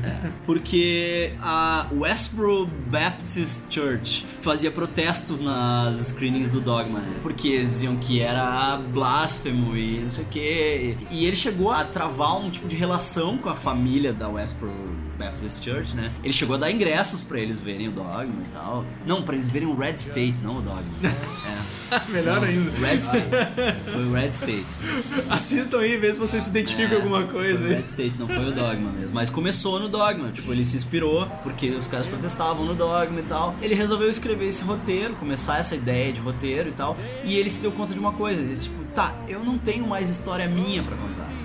Porque minha vida tá ok, minha vida é boa. Eu tenho outras histórias pra contar que não são minhas e que não existem. E eu posso contar essas histórias, sabe? Aí que ele entrou nessa nova fase, que é foda pra caralho. Foda, pra caralho. demais, assim. Que ele pegou, desengavetou essa ideia, ele disse, tá, eu vou escrever isso. E ele começou a escrever e, e ele dava as páginas pra mulher dele ler, né? Ela lia e dizia, caralho, eu tô curiosa pra saber onde isso vai dar. E aí ele teve o estalo, assim, ele disse, cara, quando tu tá vendo um filme, tu sabe pra onde ele vai. Zack and Miri, tu, tu não tem nada de novo aí. Tu sabe que no final ele vai ficar com a guria. Ele vai sofrer ali no meio, mas no final vai estar tudo certo e ele vai ficar com a guria. Eu não vou fazer isso. No momento em que eu estiver percebendo pra onde o filme vai, eu vou, eu vou virar ele. É exatamente isso, cara. Primeira vez que eu fui assistir, eu digo, pô, que... A gente começa acompanhando três jovens que ah, encontram um anúncio no Craigslist de, de uma senhora é disposta a transar tr- com três caras ao mesmo tempo. Eles são virgens ainda, estão no colegial. Loucos pra, né? Louco pra perder resolver essa parada.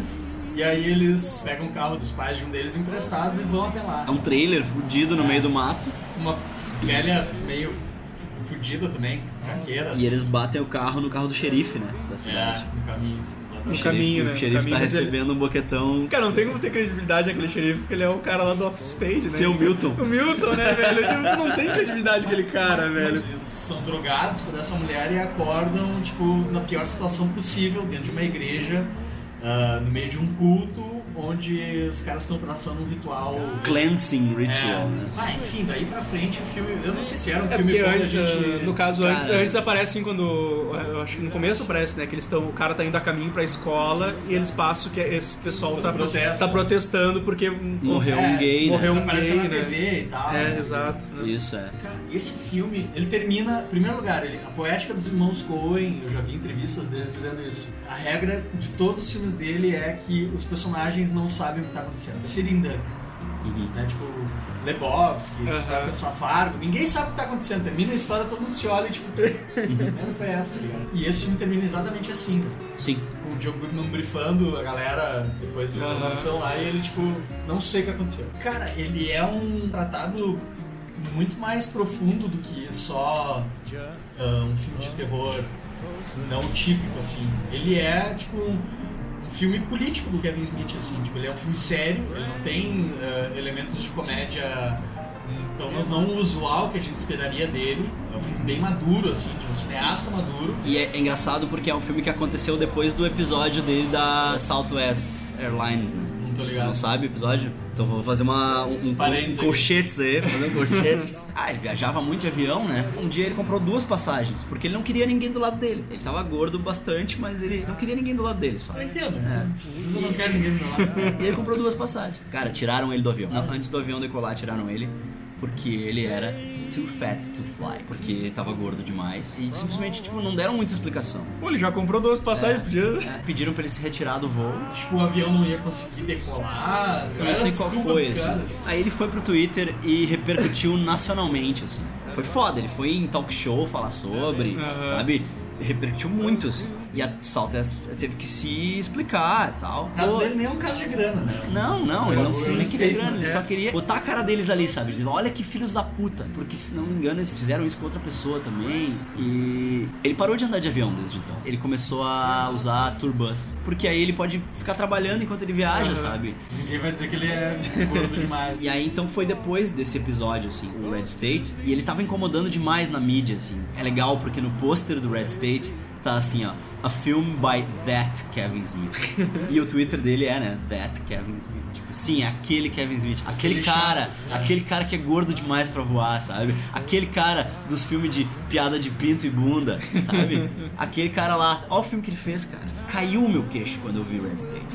Porque eu acostumado com a obra dele, que já, porra, era boa o suficiente pra mim, sabe? Sim, tu quer ver, Sabe? tipo, tá acostumado a ver o Jay, Silent Bob É. no filme, essas, aquelas piadas. Isso. sabe? E uma- e o- o clima, né, do, dos filmes dele. O mais distante disso que tu achava que ele podia chegar era algo emocional, assim, né? E esse filme, na verdade, ele é um. Isso é outra coisa a fuder, cara. Tipo, ele deturpa a paranoia americana, assim. Não são caras de turbante, tá ligado? Aham. Qualquer tipo de fanatismo é perigoso e, sabe, tipo, É. e doente. Ele é pesado graficamente, assim, muito bem feito, assim, de excelente bom gosto, não chega a ser um. E fotografia é linda tal, a escolha de elenco é fantástica. Tipo, John Goodman é o melhor cara pra se colocar no papel de alguém que get shit done, sabe? Uhum. Já que o Joe Pesci se aposentou. E é muito foda porque quando tu começa a ver vindo um padrão, assim, ele te tira daquele padrão, mas Sim. ele te puxa daquele padrão de um jeito violento. Tu não tem como prever nada, assim. É, porque exatamente, é isso, exatamente. Porque é uma coisa muito atual, cara. É as igrejas deturpando, pegando o que tá escrito na Bíblia pra, pra dizer, sabe, que ó, a gente é contra os gays, os gays É. são abominação. Ele tal. sustenta todo o primeiro. o- Inclusive, eu esqueci o nome do cara. Michael Parks. Michael Parks vai trabalhar com ele em Tusk depois Aham. também. E era pra trabalhar no Yoga Hoser, só que ele ficou doente. E aí o personagem dele foi pro Ralph Garman. E aí deu toda, todo outro, outro chablau, assim, outra roupagem pro negócio. Mas esse cara, velho, tipo, ele segura o primeiro ato inteiro do filme com aquele discurso. E é muito foda, velho. É muito foda a cena do culto lá. É engraçado assim tu ver que ele não é aquele pastor que tá enganando o povo, assim, sabe? Ele realmente acredita que é Sim, aquilo não, que ele tá total, falando, ele sabe? acredita na mentira Sim, dele, Ele é. acredita aquilo e faz as pessoas acreditar que aquilo que ele tá falando é uma coisa, porque Tem é a verdade que ele acredita, né? Tem o Badger do Breaking Bad como Sim. um deputy. Aham, sim. Cara, que É verdade, é verdade, é verdade, é verdade, o Badger. nem ele nem aquele xerife convence como É, policial, aquele cara. xerife, meu Deus, cara. Todos os breaking points do roteiro, assim, todo momento em que alguma coisa muda a direção é completamente. É um zigue-zague filme, Aham. assim, é um labirinto mental. Sim. Assim. Muito bom mesmo. Hello, I'm an old man who has enjoyed a long and storied life at sea. And after eons of oceanic adventure, I know I do not wish to spend my remaining years alone when I have such stories to share. I'm so scared. This guy wants to turn me into an animal or something. I don't want to die in Canada. Vamos pro Tusk. Tusk é realmente uma experiência à parte, assim. Mas pra falar do Tusk, a gente tem que voltar e falar do Smodcast. Né? Exato. Porque o Tusk, na verdade, é, talvez seja o primeiro filme que surgiu na era da internet em um podcast e que a galera pôde acompanhar isso em tempo real. Assim. E o mais interessante do Tusk é que é o seguinte, assim como ele tinha o Ask Universe, que ele encerrou, ele tem um universo dentro daquela network dele, dentro do smodcast.com, que é muito rico, assim. E se tu escuta mais de um podcast, se tu escuta todos os podcasts dele, tu vê que tá tudo no Tusk. Tem um podcast dele que eu escuto toda segunda-feira, que é o Hollywood Babylon. Que é com o Ralph Garman. Que é só eles tirando sarro de Hollywood.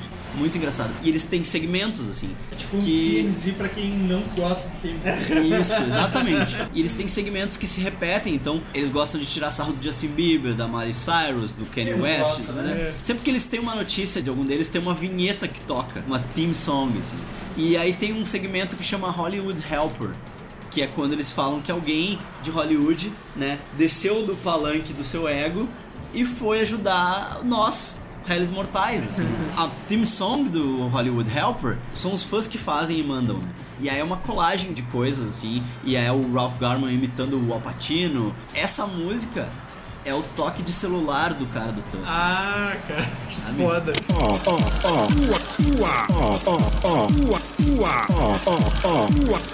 Come on now, more margarita. Eu achei muito bom aquele toque. Tem vários easter eggs no roteiro do Tusk que são parte do universo do Smodcast. O próprio Guy Lapointe é uma brincadeira do Smodcast também de um outro episódio do Smodcast. E ele coloca esse nome no personagem, sabe? Mas pra mostrar pro Scott Moore, ele diz, olha aqui, e pô, Guy Lapointe. e tipo, pra quem nunca viu, tá, tudo bem, é só o nome do cara, mas quem ouviu, sabe, sabe que tá ali. Porque o filme nasceu, né, no podcast, de um anúncio de uma Craigslist da Inglaterra, em que o cara dizia que ele tinha um quarto pra alugar na casa dele e que ele tinha vivido muito, ele tinha muitas histórias pra contar, mas ele era um cara sozinho, ele tava disposto a deixar a pessoa morar lá de graça, contanto que durante duas horas do dia dela, ela se vestisse numa fantasia de morsa que ele tinha, que era tamanho único, que servia em qualquer tipo de pessoa, né? E que essa pessoa fosse, durante aquelas duas horas do dia, uma morsa de verdade. Que Ela não ele tinha. falar, ela não poderia- É, eu não poderia falar, teria que agir como uma morsa, teria que comer os peixes que ele atiraria pra ela, porque ele tinha passado um bom tempo da vida dele em companhia de uma morsa. E aquela morsa tinha sido muito importante pra ele e ele sentia muita falta daquela morsa. Vai, durante duas horas do dia tu vai fazer isso e o resto do teu dia é pra ti. Sabe? Tu pode fazer o que tu quiser e tu vai morar aqui de graça. E aí eles ficaram viajando, né? Vai, imagina se isso fosse um filme de terror. Imagina que foda. E aí eles começam a dar todo o roteiro do Tusk. Anyone listening to this? Copyright Kevin Scott because this is a fucking horror movie, dude. This seems like a cuddlier version of Human Centipede, where you've got Yes. somebody who's just like, I'm holding you captive and doing something fucked up with you instead of sewing your mouth to someone's asshole. He fucking sews them into the fucking suit. E se tu escuta o podcast e depois tu assiste o Tusk, é a mesma história. Velho, é a mesma história. É igual, assim. Nos créditos finais eles colam a conversa com o terceiro ato. E é exatamente igual ao terceiro ato do filme, cara. Here's the third act. He catches you trying to escape. Um, but like Jeff Bridges and Iron Man, he then goes and puts on his suit. Yes, motherfucker. Now, his obviously, he can't sew himself. His fingers shrivel. Yeah, yeah. But he puts it on. It's still fucking like fucked up looking. And it's you know, made of human skins. And so you realize he's done this before. Like, I'm not the first lodger and shit like that. Gotcha. O episódio chama The Walrus and the Carpenter. que eu falei antes que eles citam no Dogma. Oh, man. E aí nasceu o Tusk, né? Ele fez uma votação, né? Sim, ele termina o podcast dizendo assim, tá, beleza. A gente tem um filme aqui. E a gente sabe que ninguém vai fazer esse filme. É bizarro demais pra ser É, feito. né, ninguém vai fazer esse filme. Por que, que alguém iria fazer essa porra desse filme? Cara, eu posso fazer esse filme. O que, que vocês acham? Aí deixa aí a hashtag Walrus Yes e o Walrus No. Cara, no dia seguinte, assim, maioria galopante, assim, de Walrus Yes. Tinha um Walrus No só. E o cara botou, ah, eu tô botando o Walrus No só pra ser diferentão, porque na real, Walrus Yes. Então por que, né? Tipo, sem comentários. Na barra de comentários. Não É. tem problema, velho. Foi o filme que eu mais esperei pra ver em 2014. pra mim foi o filme de 2014, tá ligado? Ah, é, cara, 2014 não me lembro de ter visto algo tão. Foi o filme de Fez meu 2014. coração bater forte, assim, cara. Parece que foi demais. Foi, velho. foi, cara. Cara, o eu pior é que contei a mulher entrou dias. no meu quarto e tal, quando eu tava vendo. Ela, ela entrou no quarto e disse: merda é essa? Que merda é essa, né, cara? Cala a boca, isso é arte. Isso é maravilhoso, tá ligado? Isso Cara- é arte, isso é um filme que foi feito num podcast, né? Como eu incomodei a Pri, cara, minha namorada, com isso, cara, com o Tusk. Porque, cara, eu contava os dias pra setembro, assim. e aí, o que aconteceu em setembro? A porra de setembro de 2014, o filme estreou no cinema. E não rolou TS, porra. Ninguém filmou essa merda. aí eu tive que esperar janeiro de 2015 pra ele ser lançado em digital vídeo e eu consegui ver ele. Quando eu vi aquele filme foi uma catarse, assim, sabe? Tipo, finalmente eu tô vendo o Tusk, puta que pariu, sabe? Pra quem acompanhou, assim, desde o Porque, eu- começo. porque a expectativa, legal, assim. é, a expectativa foi muito grande. Porque o cara não calava a boca com esse filme em todo o santo podcast que ele fazia. Era nos podcasts, era no Hollywood Babylon, era no Jay Silent Bob Get Old. E eu não aguentava mais, assim, tipo, ah, preciso ver essa merda, sabe? Ah, daí liberou um trailer. E no trailer tinha uma coisa que outra e tal. Cara, quando mas liberou não. o trailer que eu vi a cara do Joe Osman, eu digo, cara, o que filme? ele tem exatamente a mesma cara que ele tinha quando ele fez o seu sentido. Seu sentido, né? Só que. Só que ela cresceu ao redor, tá ligado? É? As feições dele tudo do mesmo tamanho. Tá igual, só né? Tá Essa igual. cara tá gigante. É tipo como se tu pegasse o laço do Photoshop de seleção, selecionasse a cara dele e, e diminuísse na proporção, tá ligado? E o legal foi que o, o trailer não mostrava a morsa. É verdade. Que ele diz, cara, a gente transforma o Justin Long numa morsa. Eu achei que o Harley Joe Osman era morto. Quando, quando- cara, quando me falou do Tusk, eu disse, tá, vou procurar pra assistir então. E aí eu dei uma olhada nas tops bem em cima, assim, né? Cara, eu fiquei imaginando, sei lá, velho, uma, uma roupa cagada, assim, sei lá, feia, de, de pelúcia, um cara vestido de morsa. Porque eu não, não procurei foto, não procurei vídeo, não procurei nada. Peguei e baixei o filme pra assistir. Nossa, quando eu olho, assim, o, o Justin Long virado numa morsa, assim, Tinha cara, mais de uma roupa, né? que bizarro, Tem um velho. momento que tu vê que tem mais de uma roupa. Ah, sim, sim, é. E aquela roupa é foda, cara, com um pedaço de corpo humano, tem uns nariz, umas orelhas, assim. Tudo Ah, é. costurado, É. os bracinhos, aquela, tu vê com umas mãos. E, Nossa, e é muito a cara. fuder porque, na real, É tipo, ele- bizarro demais, assim, é muito Eu não bizarro. sei se o Great Northern uh, Trilogy. Trilogy vai ser todo de terror. True North Trilogy, né? True North. É, na verdade, o Tusk, né, que é esse terror inusitado, humor negro. Aí o que que acontece? De novo, cara, olha só. Olha, saca a lógica. Ele botou a filha dele, né? Ele disse assim: ah, ele chegou pra filha dele: Eu tenho uma cena que tu não quer fazer. Disse, Ah, pá, vamos fazer. Aí ela é a melhor amiga da filha do Johnny Depp, né? Elas são amigas desde pequena. E aí ela convidou a amiga pra ir lá ver: Ah, vem ver eu, eu fazer um filme com meu pai. Daí o Kevin Smith disse assim: Ah, não, bota uma roupa nela e tá, vem junto. Tá, as duas fizeram a cena que elas são balconistas de uma Uhum. loja de conveniência, né? Canadá. Tal. Aí durante a- o, o, o corte, né, do, ele tava montando o filme, ele falava pra mulher dele assim, assim, nossa, eu gosto tanto dessa cena com as duas, tal. Eu não consigo entender por que, que eu gosto tanto dessa cena. E aí a mulher dele disse assim, Kevin, tu é um idiota, né? É o Clerks com duas gurias. Eu posso fazer Clerks de novo! De novo, eu vou fazer fazer outro Clerks pra sempre. Eu posso renovar o Clerks, cara. Aí, tipo, ele gostou tanto daquela cena, né? Que ele resolveu fazer um filme só com as duas gurias, né? Fazer um spin-off. Que é com o mesmo elenco do Tusk, todo mundo. O Michael Parks não tá só porque ele ficou doente, Uhum. né? Porque era pra ser o vilão, era pra ser ele, né? Acabou sendo o Ralph Garman. E Johnny Depp vai estar também. Johnny Depp vai estar também, Tá né? Mesmo personagem. Mesmo Sim, personagem. que a história do Johnny Depp, o Johnny Depp era surpresa, né? Porque eles falavam, ah, o Guy Lapointe, Guy Lapointe. Ninguém falava que era o Johnny Depp. Depois abriu, né? Pouco antes do filme estrear, abriu que era o Johnny Depp. Mas ficou um tempão, assim, Mas tipo, ah, o comentado Lapointe. que, que ele tinha oferecido pro Tarantino. assim, Isso, que é o que aconteceu. Ele tinha esse personagem, que era o Guy Lapointe, que é o cara que ia fechar a história, assim, que é o cara que tava investigando o assassino louco que transformava as pintas em morse e tal. E ele chegou pro Tarantino e disse: Meu, eu tenho um papel aqui, tu não quer fazer? Aí o Tarantino, ah, cara, não quero fazer. É, ah, meu, eu não quero fazer, sei o quê. Só que o Tarantino pensava que ele queria que ele fizesse o cara que vai virar a morte. filme. e aí ele, tipo, pensou, puta, cara, eu escrevi esse papel pro Tarantino porque eu sei que o Tarantino imita sotaque francês e é pra ser um French Canadian, sabe? O cara é do Surete do Quebec, né? É muito bom. E aí ele, a long shot aqui, né? Ligou pro Johnny Depp, né? Ah, aí, Sr. Depp, seguinte, Nossas filhas- nossas filhas são amigas, tu deve lembrar de mim do colégio lá, das gurias e tal, não sei o quê. Pois é, cara, eu tenho um projeto aqui que eu acho que tu ia. Aí ele disse: Não, não, tamo junto, tamo junto. Ah, eu, eu filmo até dia tal, daí eu tenho um, um intervalo de tempo aqui. Daí, tipo, eles filmaram na Carolina do Norte, né? O Canadá deles é a Carolina do Norte, né? Porque, ó. E o que é incrível, porque quando eles querem filmar Seattle, eles vão pra Vancouver. Sim, é, é foda, né? Só que as cenas com o Johnny Depp foram feitas em Los Angeles, né? Porque ele tinha uma brecha ali, aí vamos fazer tudo com o Johnny Depp que a gente puder e tal. Aí o Johnny Depp dirigiu a filha dele e o Kevin a filha dele. O Johnny Depp dirigiu a Lily Rose e o Kevin a Harley Quinn.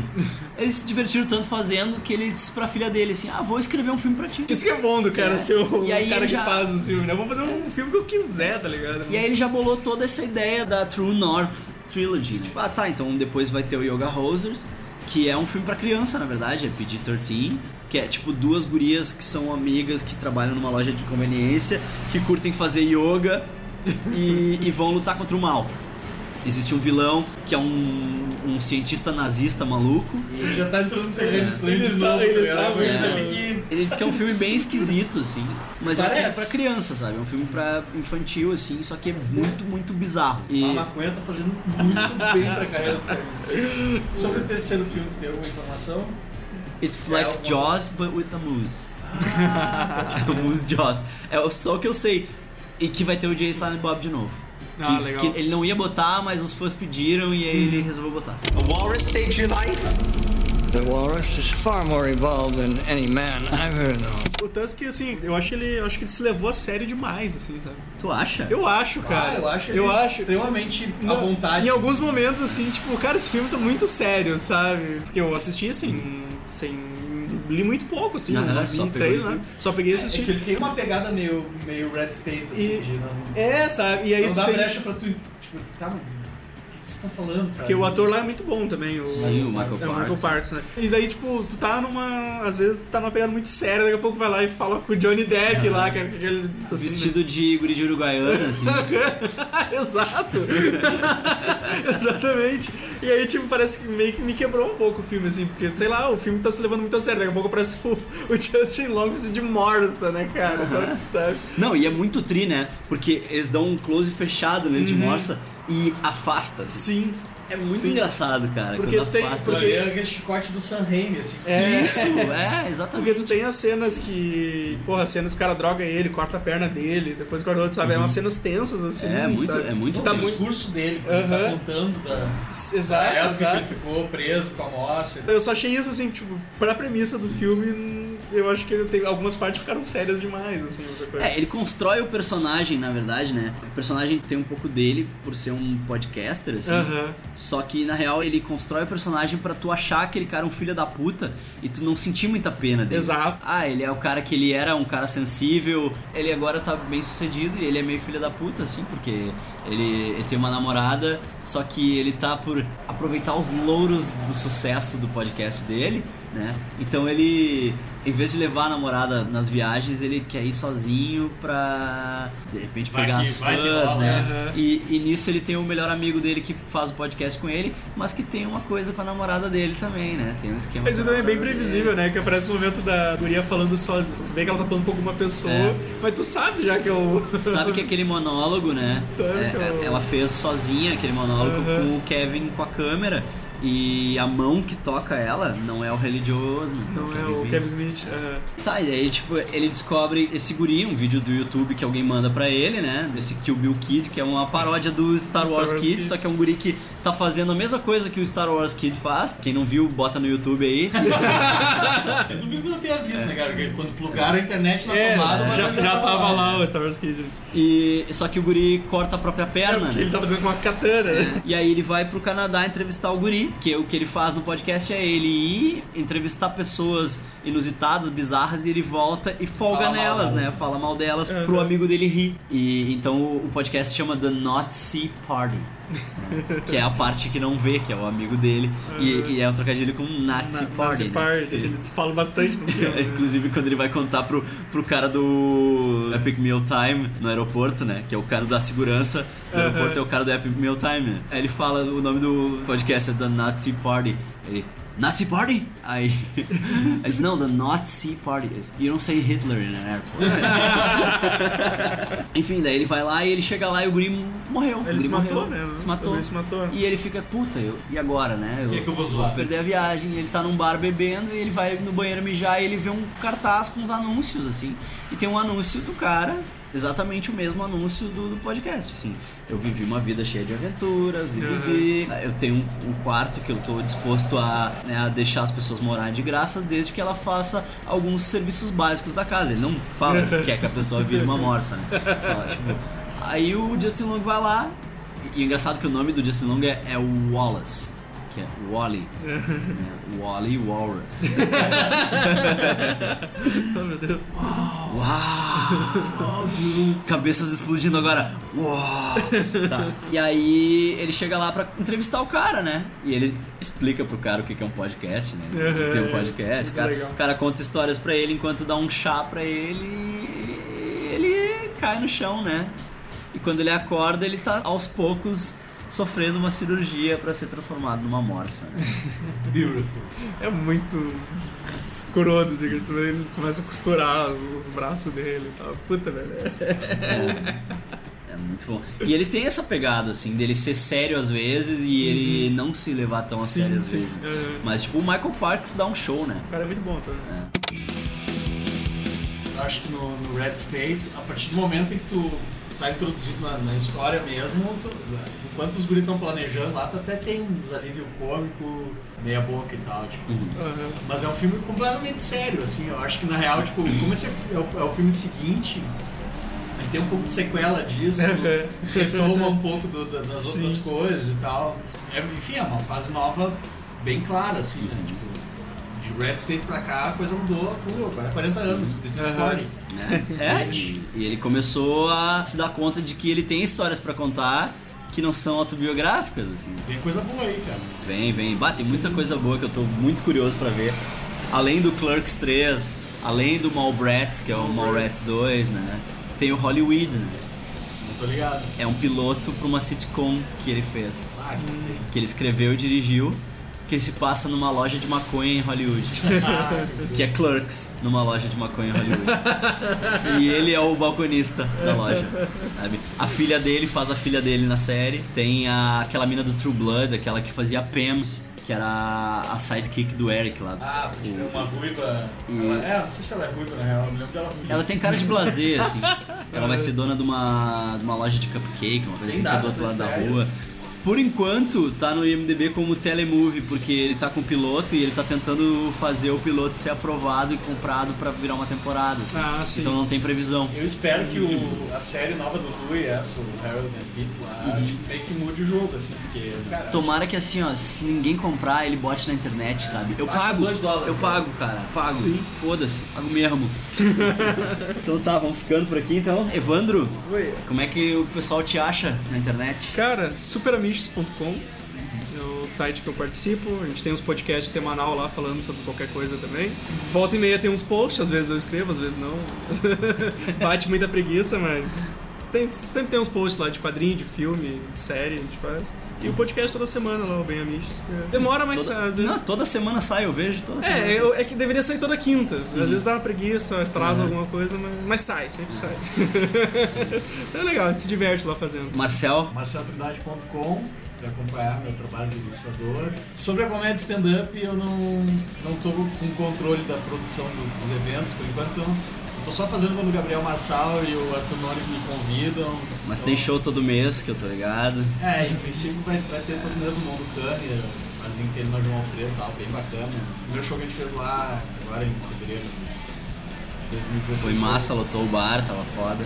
É, aí apareçam lá que eu vou capaz de vocês me. O hambúrguer de hoje foi um mix de carne com linguiças, né? Linguiça picante, linguiça com alho e gorgonzola, bacon e tomate e cebola no pão de abóbora. Porra, tá bom de isso. Isso aí, cara. E quem gostou, quem não gostou, quem quiser opinar, quem achou que eu falei merda, quem achou que faltou alguma coisa, cara, manda e-mail pra mim, geekburgershow, tudo junto, arroba gmail.com. Ou então me xinga no Twitter lá, arroba. E era isso, galera. Até a próxima.